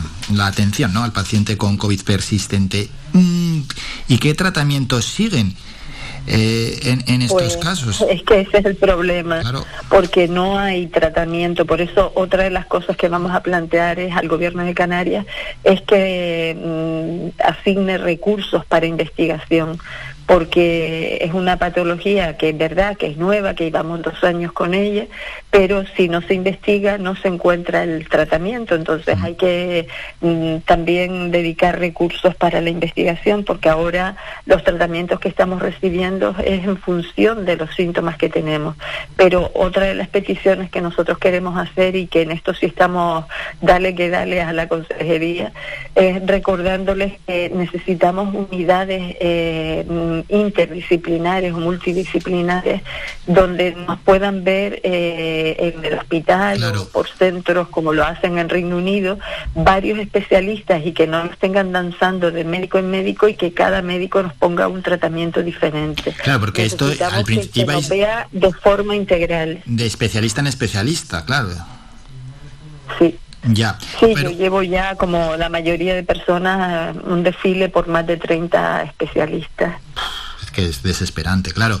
Esas unidades de COVID persistente que tiene que haber en los, en los hospitales. me- de hecho, hay alguna comunidad que, que me parece que ya tiene esas unidades, Castilla-La Mancha entre ellas. Sí, varias, varias, varias unidades. Eh, eh, por ejemplo, Andalucía lo tiene en el Infanta Elena, en Huelva, en Sevilla, en Málaga, eh, en Cataluña lo tiene en el Hospital Germán Trias y Puyol, Castilla y León también lo tiene, Castilla-La Mancha, que además lo curioso es que nos mm, creamos a la misma vez como colectivos Castilla León, Castilla-La Mancha y Asturias, y todos ellos ya tienen en funcionamiento unidades de COVID persistente y nosotros todavía aquí seguimos en pañales, no más atrás, porque por ejemplo mm, ya se lo hemos dicho a, incluso a la propia directora de gerente, perdón, a la gerente del hospital eh, insular, mm, nos han atrasado las consultas porque no hay neumólogos suficientes desde mayo del año pasado hasta octubre de este año. Y teníamos la consulta en marzo y nos han dado otra vez seis o siete meses para atrás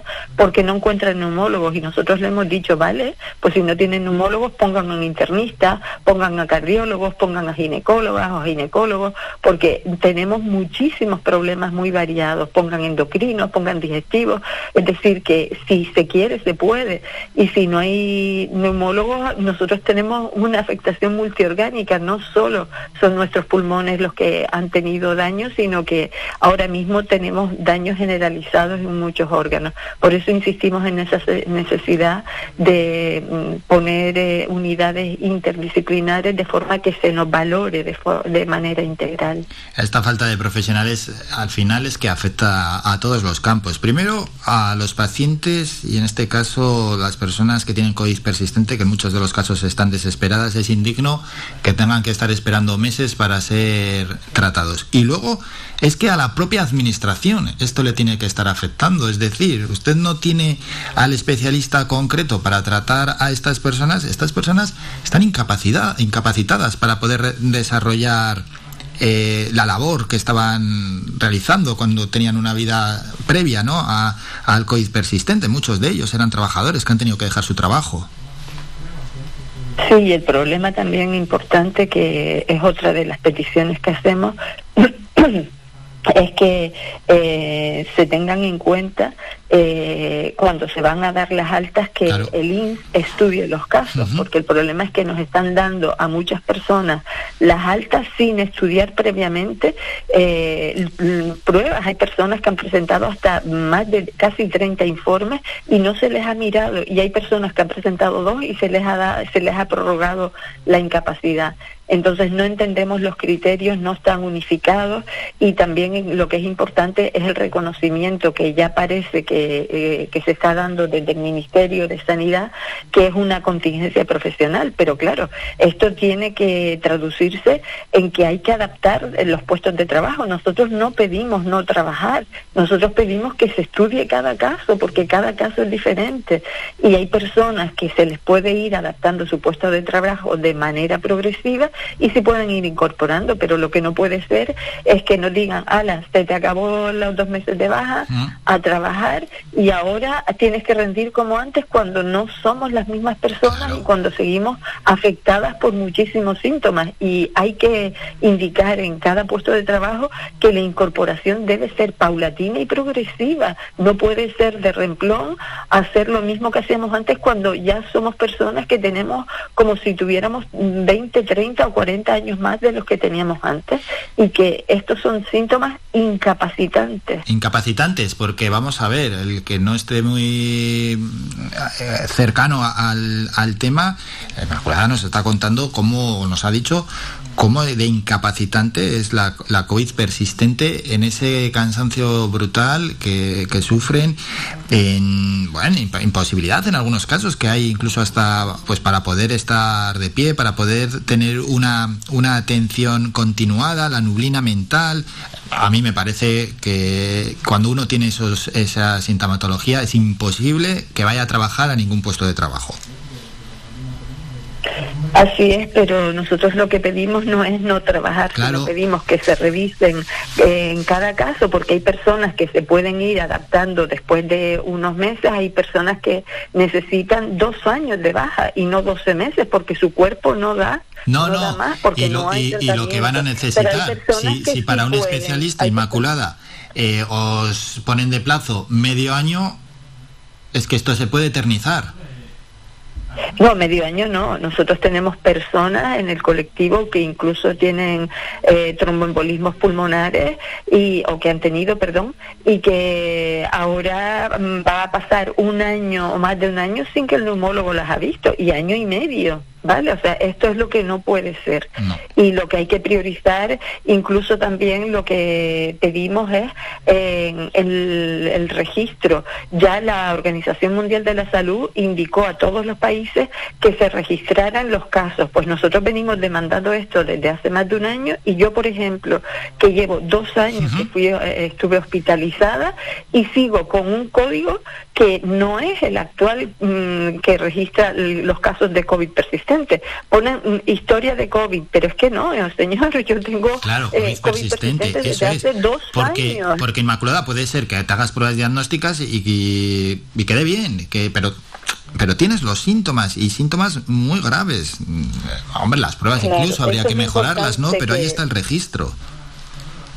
Sí, y hay pruebas que hemos pedido que se nos hagan y no se nos hacen. Y como pacientes llevamos artículos científicos diciendo, por favor, para que ustedes vean que el cansancio, que la fatiga existe, háganos una ergoespirometría. Pues no, tampoco nos la han hecho y la, y la disponen los, los hospitales. Pero bueno, l- la verdad es que todavía nos queda mucho por avanzar y, y lo que nos, pase- nos parece importante es a ver si en estos meses sale este protocolo mm, propio de, de Canarias para este plan de abordaje que nosotros planteamos que no pueden ser solo para secuelas, sino que son deben ser también para síntomas, porque nosotros en la asociación tenemos personas que solamente tenemos síntomas, que ya no tenemos eh, secuelas porque ya el daño en nuestros órganos ha desaparecido, pero seguimos con la misma clínica de muchísimos síntomas persistentes. Y hay personas que tienen secuelas y tienen síntomas. Y en esto todavía en la primera reunión que hemos tenido, eh, pues no están como muy de acuerdo la consejería. Esperemos que en estos meses podamos ir avanzando y que se reconozca eh, no solo porque el Parlamento haya dicho plan de abordaje a las secuelas, sino que se, tienen que ser también a los síntomas y, so- y- e insistimos muchísimo en la formación de los profesionales,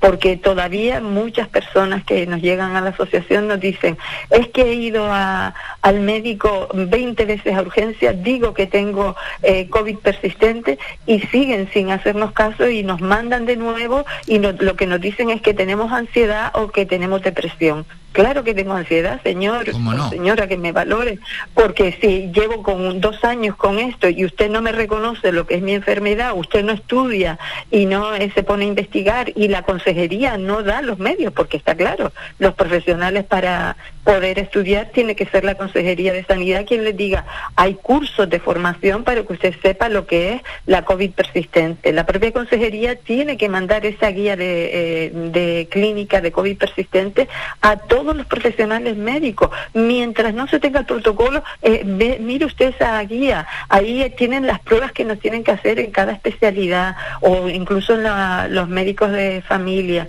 Entonces, lo que es importante es que también las médicas o los médicos estén formados para que no, no nos pase lo que nos sigue pasando, que nos dicen que si tenemos una depresión o tenemos una o tenemos ansiedad.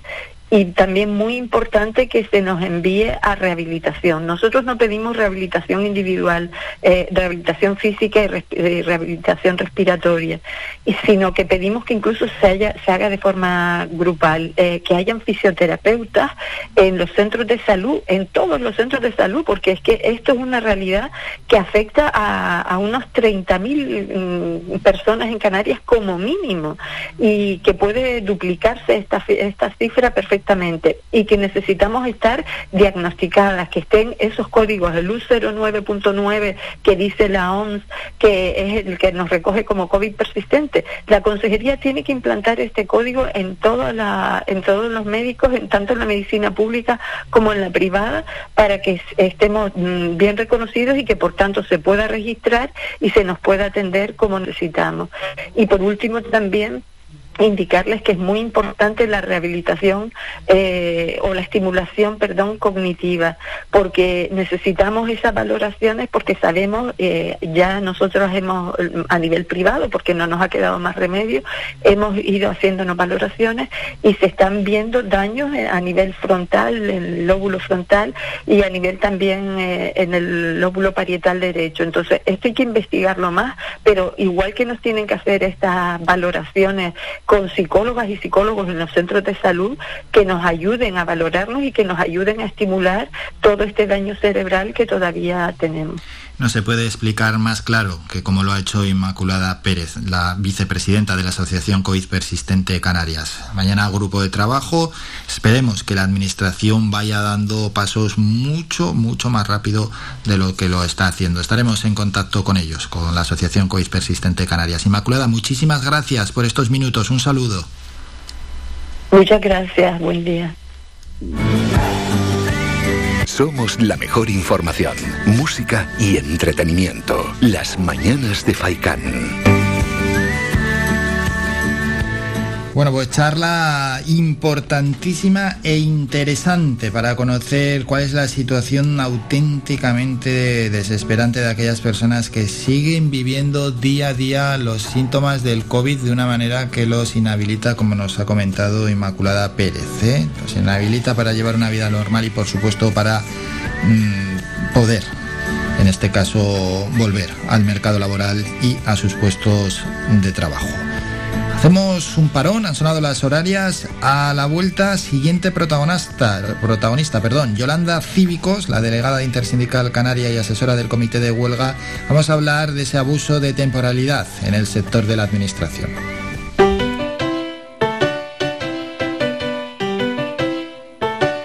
Estás escuchando Faikan Red de emisoras Gran Canaria. Sintonízanos en Las Palmas 91.4. Faikan Red de emisoras. Somos gente. Somos radio.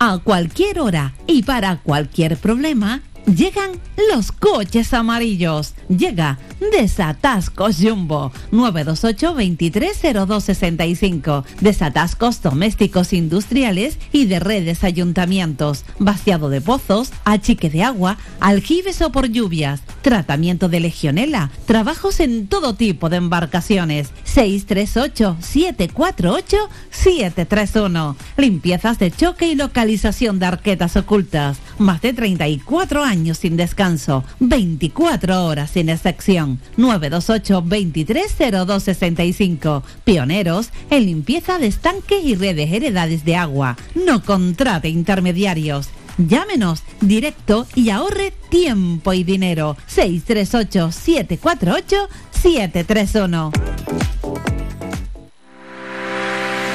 Visita nuestra página web www.radiofaikan.com y descubre las últimas noticias, entrevistas y novedades de nuestros programas, así como volver a escuchar tus programas favoritos en repetición. www.radiofaikan.com Somos gente, somos radio.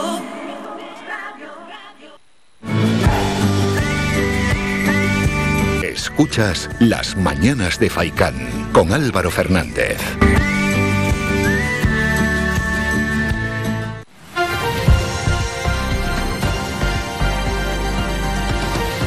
Noticias.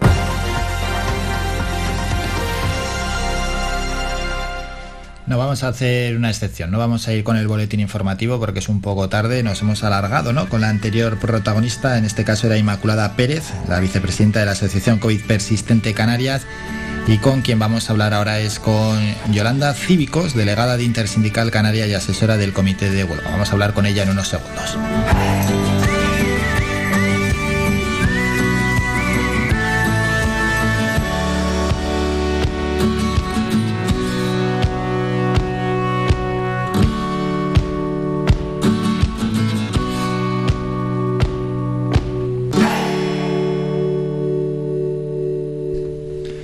Motivo es el abuso de temporalidad en el sector de la administración y la falta de voluntad negociadora que tiene la administración, ¿no? En este caso con los que están subiendo, sufriendo ese abuso de temporalidad y no están cumpliendo los acuerdos que se adoptaron el 23 de abril del año pasado, ni mucho menos la directiva europea que ahora vamos a conocer, que obliga a la administración. ¿no? Para hablar de este asunto estamos con Yolanda Cívicos, delegada de Intersindical Canaria y asesora del Comité de Huelga. Yolanda, buenos días.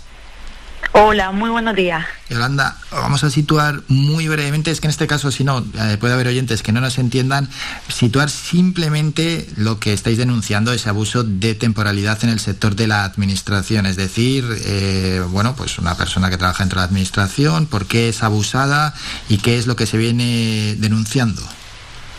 Bueno, pues muy bien. Lo que nosotros llevamos denunciando desde hace 14 meses, para que también los oyentes se sitúen de lo largo ya del conflicto, es poder permanecer de manera estable en nuestros puestos de trabajo una vez hemos superado ya cualquier procedimiento que estableció la Administración y superado el plazo máximo que son tres años.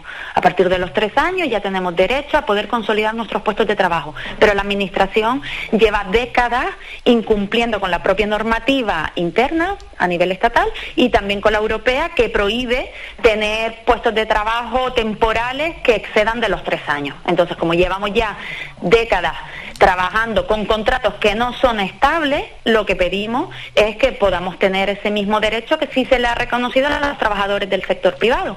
Décadas, entonces sí que es un exceso de temporalidad, pero vamos, enorme. Pues sí, pues sí, porque mm, como ya decía, pues el máximo son tres años y hay compañeros que llevan cinco, pero también hay compañeros que llevan diez, compañeros que llevan veinte y compañeros que se han jubilado con, con inestabilidad en sus puestos de trabajo. Es decir, sabiendo que en cualquier momento, en cualquier momento la administración podría enviar una carta diciendo que su contrato pues ya finalizaba cuando ellos estimaran oportuno. El que está Y abusado... eso evidentemente Sí, no, que, te he cortado, perdón. ¿eh? El que el, que realmente final, el que sufre el abuso, eh, para entendernos, es, es el trabajador, no es en sí el puesto de trabajo, es el trabajador. Exacto, no son las plazas las Eso que es. se encuentran en una situación de fraude. Eh, muy buena esa puntualización porque es un poco lo que se quiere eh, hacer ahora mismo es estabilizar esas plazas, es decir, sacar a concurso público las plazas que ellos estiman que son las que son, eh, mm, que ya están cubiertas con exceso de temporalidad. Pero es que realmente a quien hay que resarcir y la persona que está siendo ubicada, eh, eso, abusada, es el, el trabajador. El trabajador es el que está haciendo, mm, a ver, el- sobre el que se está cometiendo una ilegalidad, por así decirlo. La administración está cometiendo una ilegalidad sobre ese trabajador y a ese trabajador es al que hay que resarcir. Lo que viene a decir la directiva europea es que como la administración no ha contemplado en su propio ordenamiento interno jurídico una penalización para ellos mismos cuando incumplen con su propia normativa, pues eh, la compensación para el trabajador va a ser que después de décadas y ya habiendo demostrado de sobra su capacidad y su mérito para estar en ese puesto de trabajo, pues que ya se le convierta su contrato en un contrato fijo. Pero la Administración ahora quiere regularizar eso, pero no haciéndolo con las directrices de Europa, sino que lo que quiere es sacar a concurso nuevamente esas plazas y por tanto el trabajador puede que no, no consiga estabilizar su puesto de trabajo y que al final termine, termine en la calle. Pero se encuentran muy indefensos ante la administración, una administración que, bueno, que no se sanciona a sí misma a pesar de lo que dice esa directiva europea o a, o a pesar de lo que ha reconocido incluso el Supremo. Exacto, nos sentimos bastante indefensos aún porque eh, sigue la Administración sin querer asumir su responsabilidad. Y aunque sí, es, cierto que aquí en la Administración Canaria, eh, los empleados de la Administración General, nos pusimos en huelga hace 14 meses y conseguimos el compromiso de la Administración de garantizar nuestros puestos de trabajo porque reconoce que efectivamente son ellos los que han incumplido y quieren resarcirnos. Entonces se comprometen con el comité de huelga a, a garantizar, buscar las formas jurídicas necesarias para garantizar nuestros puestos de trabajo. El problema es que 14 meses después nosotros seguimos en huelga, no avanzamos en absoluto en pasos para poder conseguir ese acuerdo y ahora la mini- que se ejecute, vamos. Y la administración ahora además se, se acoge a una ley que se acaba de aprobar en, en diciembre, una, nivel, a nivel- una ley a nivel estatal, pero que nos deja todavía bastante indefensos, porque lo que hace es sacar esas plazas a concurso público, que ya Europa ha dicho que en cualquier caso tendría que ser restringido para poder garantizar que nosotros seamos quienes permanezcamos en nuestros puestos de trabajo. Y, y, por tanto además está presupuestando las posibles indemnizaciones que tenga que pagarnos, con lo cual será también un perjuicio para toda la ciudadanía porque tendremos, tendremos que pagar de nuestros bolsillos esas indemnizaciones que la administración pues está dispuesta a asumir en lugar de eh, garantizar el cumplimiento de ese acuerdo que tiene capacidad para hacerlo y, a día de hoy todavía se sigue se sigue negando. Hasta el punto de que la semana pasada tuvimos una reunión a la cual convocó el Vamos a hablar, de eso, huelga vamos a hablar de, de esa reunión, ¿no? Al final, bueno, lo que está comentando Yolanda. Cívicos no se ejecuta ese acuerdo adoptado el 23 de abril del año pasado, pero, eh, como- Yolanda, esa reunión, semana pasada, tenéis la intención, lógicamente, ¿no? Desde el comité de huelga de, de negociar, de que se haga efectivo el acuerdo del 23 de abril, pero ¿qué sucede? ¿Quién es el interlocutor? Pues mira, lo que pasa es que nosotros como vamos viendo que están dando palos de ciego la administración, convoca reuniones, pero que no, no tienen la finalidad para las que se crearon esas mesas de trabajo, que es realmente buscar soluciones. Una mesa de trabajo, en una mesa de trabajo tenemos que trabajar las dos partes. Hasta la fecha, las, las mesas de trabajo a las que hemos sido convocados han sido muy pocas y sin ningún fruto. Solamente el comité de huelga es quien lleva propuestas y la administración se ha limitado simplemente a descartarlas todas. Entonces, pues ya el comité de huelga el otro día convocamos con toda la capacidad jurídica que tenemos para hacerlo y la administración directamente pues no, no la descarta obvia nuestra convocatoria y se presenta con unos técnicos jurídicos porque ellos alegan que nos han convocado a nosotros a posteriori a una mesa jurídica. Entonces, si nosotros lo que queremos ya es negociar directamente ya las bases sobre las que queremos trabajar para dar cumplimiento a ese acuerdo, si se presentan dos técnicos de la administración no podemos no podemos Claro, porque los técnicos en una negociación, en este caso en una reunión, ¿a qué está capacitado? Pues a, a llevar propuestas. Si es una mesa jurídica, una mesa técnica jurídica, ellos tendrían que llevar propuestas jurídicas que dieran cumplimiento al acuerdo. En, la- en los requisitos, vamos, en, la- en los términos en los que se, se acordó ese, se firmó ese acuerdo. Pero si las propuestas que llevan, que es lo que han hecho hasta ahora, tanto la de catálogo como las jurídicas últimas, una vez aprobada la ley, son llevarlos en base a la ley, entonces nos estamos saliendo totalmente del acuerdo, porque el acuerdo es garantista, el acuerdo pretende garantizar que todos los afectados permanezcan en sus puestos de trabajo, mientras que la ley habla de unos procedimientos que no son garantistas, que no cumplen con el requisito de que todo afectado vaya a permanecer en sus puestos de trabajo. Entonces, si usted, administración, se sienta conmigo con una propuesta jurídica o de catálogo en base a unos criterios que pasan por la ley estatal y no por el cumplimiento del acuerdo, pues ya nos estamos saliendo de las negociaciones. Pero la administración Sí, sí, sigue sí. vendiendo de cara al ciudadano y a los medios que sigue negociando con nosotros. Pero no es cierto, lo único que hace con nosotros es convocarnos a reuniones, Claro, convocarnos para cumplir el expediente. has dicho Yolanda, palos de ciego, pero bueno, es que esto más que palos de ciego, eh, según lo expones, es como una falta de voluntad negociadora, es como intentar ganar tiempo. ¿Para qué? No lo sé para qué. Totalmente. Pues mira, hasta que se aprobó la ley, el tiempo que fueron ganando fue precisamente para eso. Nosotros firmamos el acuerdo el 23 de abril y el decreto, el decreto que se aprobó en julio, eh, de medidas urgentes para evitar la temporalidad en la administración pública, eh, es de julio, o sea, todo ese tiempo, ¿por qué dilataron en ese tiempo? Pues fue claro, se recibió una llamada de, de Madrid donde se dijo quieto, parado, no hagan nada porque nosotros esto lo vamos a trabajar desde aquí y va a ser a nivel estatal. O sea, que nos sometimos totalmente a las directrices de Madrid cuando tenemos competencias para hacerlo, ¿vale? Para poder eh, regular y legislar en materia de recursos humanos en la administración pública. Y luego ya, pues se- eso derivó, porque claro, es- ese decreto fue un despropósito detrás de otro, en que se iba a aprobar como, como un decreto ley. Pero es que esa propia ley ahora mismo está en el constitucional. También porque, mm, bueno, por muchas irregularidades y porque desde luego que no da cumplimiento a lo que establece Europa. Y no podemos olvidar que Europa, las normas europeas y las sentencias europeas tienen primacía sobre el derecho interno y sobre las leyes internas. Así sea la propia Constitución española que es a lo único que, que ellos aluden cuando hablan de los requisitos para acceder a la administración pública, los criterios constitucionales. Lo dice la administración y lo dicen los sindicatos que han apoyado esto. Pero Dos es que Europa más. tiene, prima- tiene primacía. Dos cuestiones más. Eh, pero ¿qué motivación eh, creéis que hay por parte de la Administración para no hacer fijos a, a estas personas que trabajan en la Administración fijos, eh, no indefinidos? Mm, es una motivación económica por parte de la Administración. Hombre, económica, a ver, ahora mismo les va a suponer bastante eh, un coste por pagar indemnizaciones, eh, crear todos esos procesos, pero también es verdad que por otro lado van a ganar, porque si te quitas a la plantilla más antigua, pues ahí te estás ahorrando después en complementos, trienios y una serie de cuestiones, mm, por no hablar de cumplir con el objetivo de, re- eh, de rejuvenecimiento de las plantillas de la administración pública.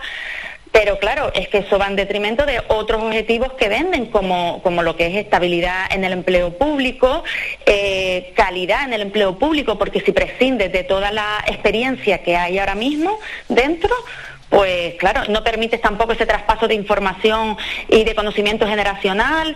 Eh, es todo un despropósito. A nivel de comunidad autónoma yo tengo clarísimo que a ellos les interesaría poderlo hacer de, de golpe y porrazo y dejarnos, porque tienen ahora mismo muchos problemas eh, internos y, muchísimo dinero que gestionar a nivel europeo. No interesa esto, pero los Pero el, interesa... eh, ¿y el gobierno canario qué os ha dicho? Que tiene un, un Pues corte, una- por así decirlo, progresista. Pues, eh, pues mire, es que tienen la desfachatez de decir que, el- y esto dicho por el viceconsejero el otro día en el Parlamento de Canarias, que ellos se comprometieron a buscar una fórmula jurídica para dar cumplimiento a ese acuerdo. Eh, eh, un acuerdo del 23 de abril, como ya hemos dicho, pues eh, dice que la fórmula jurídica que han encontrado es esta, la ley estatal 20 21. O sea, han esperado hasta diciembre por una, una fórmula jurídica que ni siquiera la han trabajado ellos, bien impuesto a nivel estatal y además no pasa por dar cumplimiento al acuerdo. Es contrario totalmente. Entonces, pero eso es lo que ellos dicen. Y además te lo dicen con toda la cara. Ya nosotros hemos cumplido con el expediente. Y, y aún así te dicen también que la otra mesa de catálogo, que era... eh, mm, facilitarnos el listado de todas las personas que están afectadas por abuso de temporalidad. Dicen que en noviembre del 2020 ya lo publicaron, pero es que hasta el 28 de febrero no nos han hecho llegar esa lista y además está incompleta y con muchísimos errores.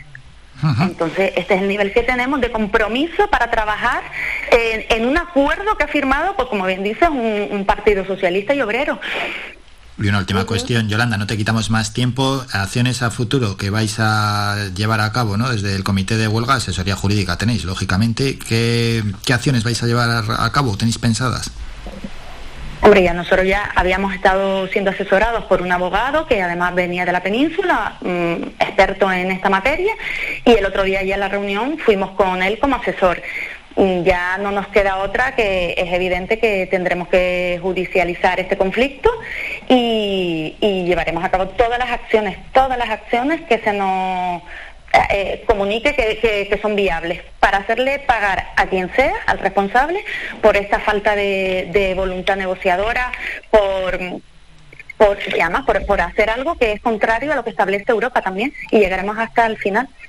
Yolanda Cívicos, delegada de Intersindical Canaria y asesora del Comité de Huelga. Muchísimas gracias por estos minutos. Un saludo. Un saludo, muchísimas gracias Álvaro. Buen día. Faikan, red de emisoras. Somos gente, somos radio. Vamos a hacer un descanso, nos vamos a publicidad y regresamos para echar el cierre.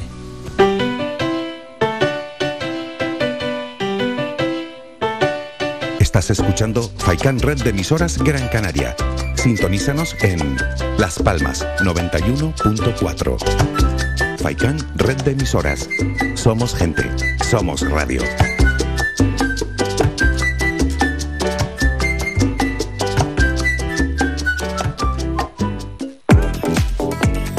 A cualquier hora y para cualquier problema, llegan los coches amarillos. Llega Desatascos Jumbo 928 230265. Desatascos domésticos industriales y de redes ayuntamientos. Vaciado de pozos, achique de agua, aljibes o por lluvias. Tratamiento de legionela. Trabajos en todo tipo de embarcaciones. 638 748 731. Limpiezas de choque y localización de arquetas ocultas. Más de 34 años sin descanso. 24 horas sin excepción. 928 230265. Pioneros en limpieza de estanques y redes heredades de agua. No contrate intermediarios. Llámenos directo y ahorre tiempo y dinero. 638 748 731.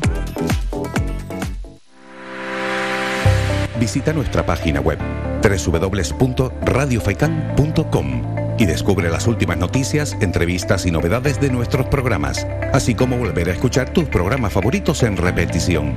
www.radiofaikan.com Somos gente, somos radio.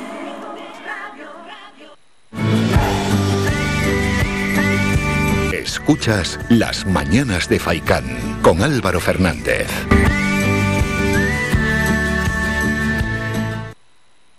Saludos a todos los oyentes de Radio Faikan. Los invito a escuchar mi tema Dicen que nada es para siempre. Bebé, nunca te vayas.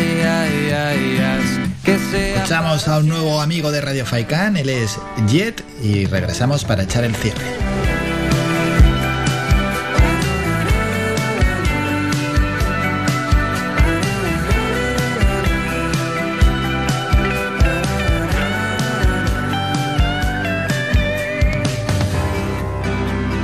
Cada vez que miro a tus ojos, me pierdo en la dulce mirada que me hace soñar. Cada vez que acaricio tu rostro, me pierdo en la mágica sensación de tu resto.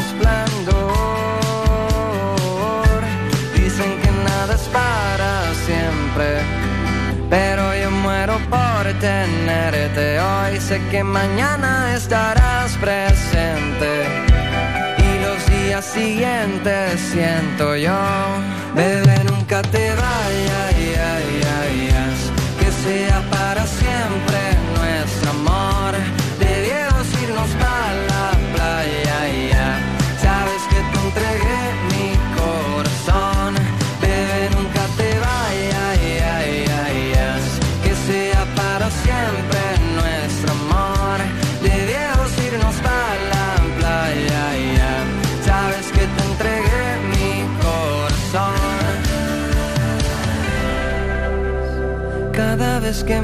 tus ojos.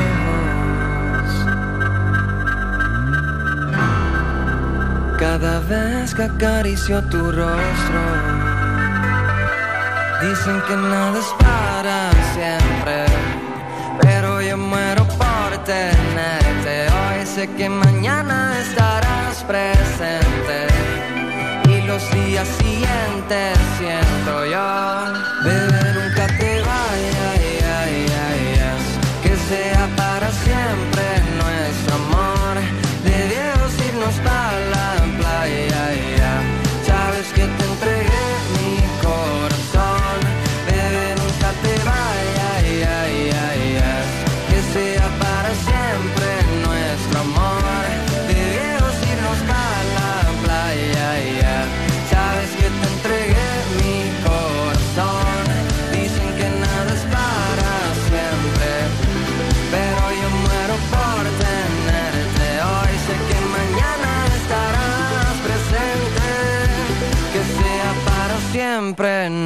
nuestro amor.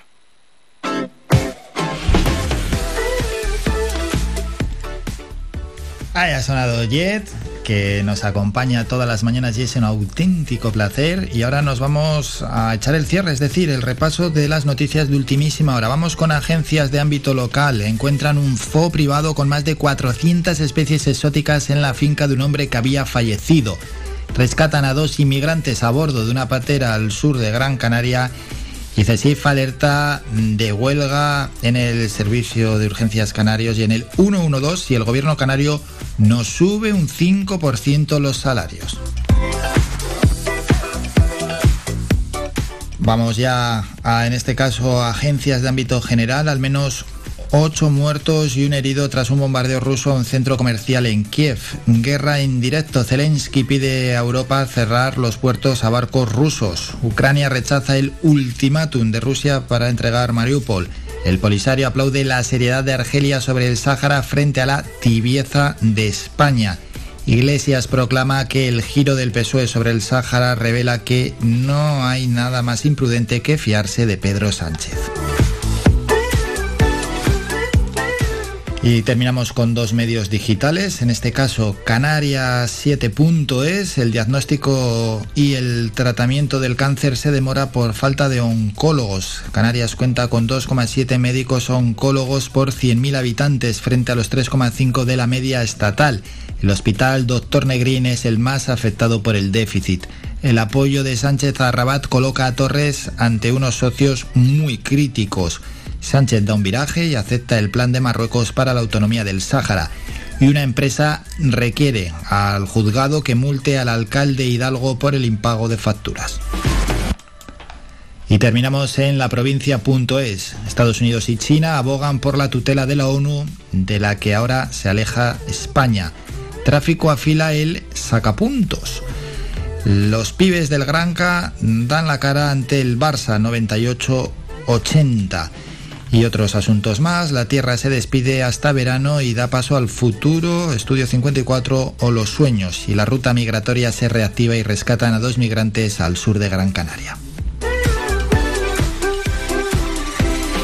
Con esto nos vamos, ponemos ya punto y final en este programa en el Día de la Poesía y en el Día Internacional de Síndrome de Down. Desde aquí enviamos un saludo a todas las personas eh, que tienen esta enfermedad y por supuesto a todas las asociaciones que están trabajando en nuestra isla por mejorar la vida de las personas con síndrome de Down. Por ejemplo, voy a enviar un saludo directo a una asociación como es As Down Sur, quienes estuvieron aquí con nosotros en el programa hace unos meses. Esa asociación Síndrome de Down de vecindario, As Down Sur, para ellos y lógicamente para todas las agrupaciones, asociaciones que trabajan en relación al síndrome de Down, profesionales también eh, nuestro abrazo y a celebrar este día, este 21 de marzo, primer lunes también, por cierto, de primavera. Nos vamos a la una, el doctor Vázquez, a las dos, Faicán Deportivo con Manolo Morales y a las seis y media, Locos de Remate. Por nuestra parte, esto es todo. Reciban un saludo de Álvaro Fernández y nos citamos ya para mañana a partir de las ocho y media de la mañana. Hasta entonces, que pasen un gran día.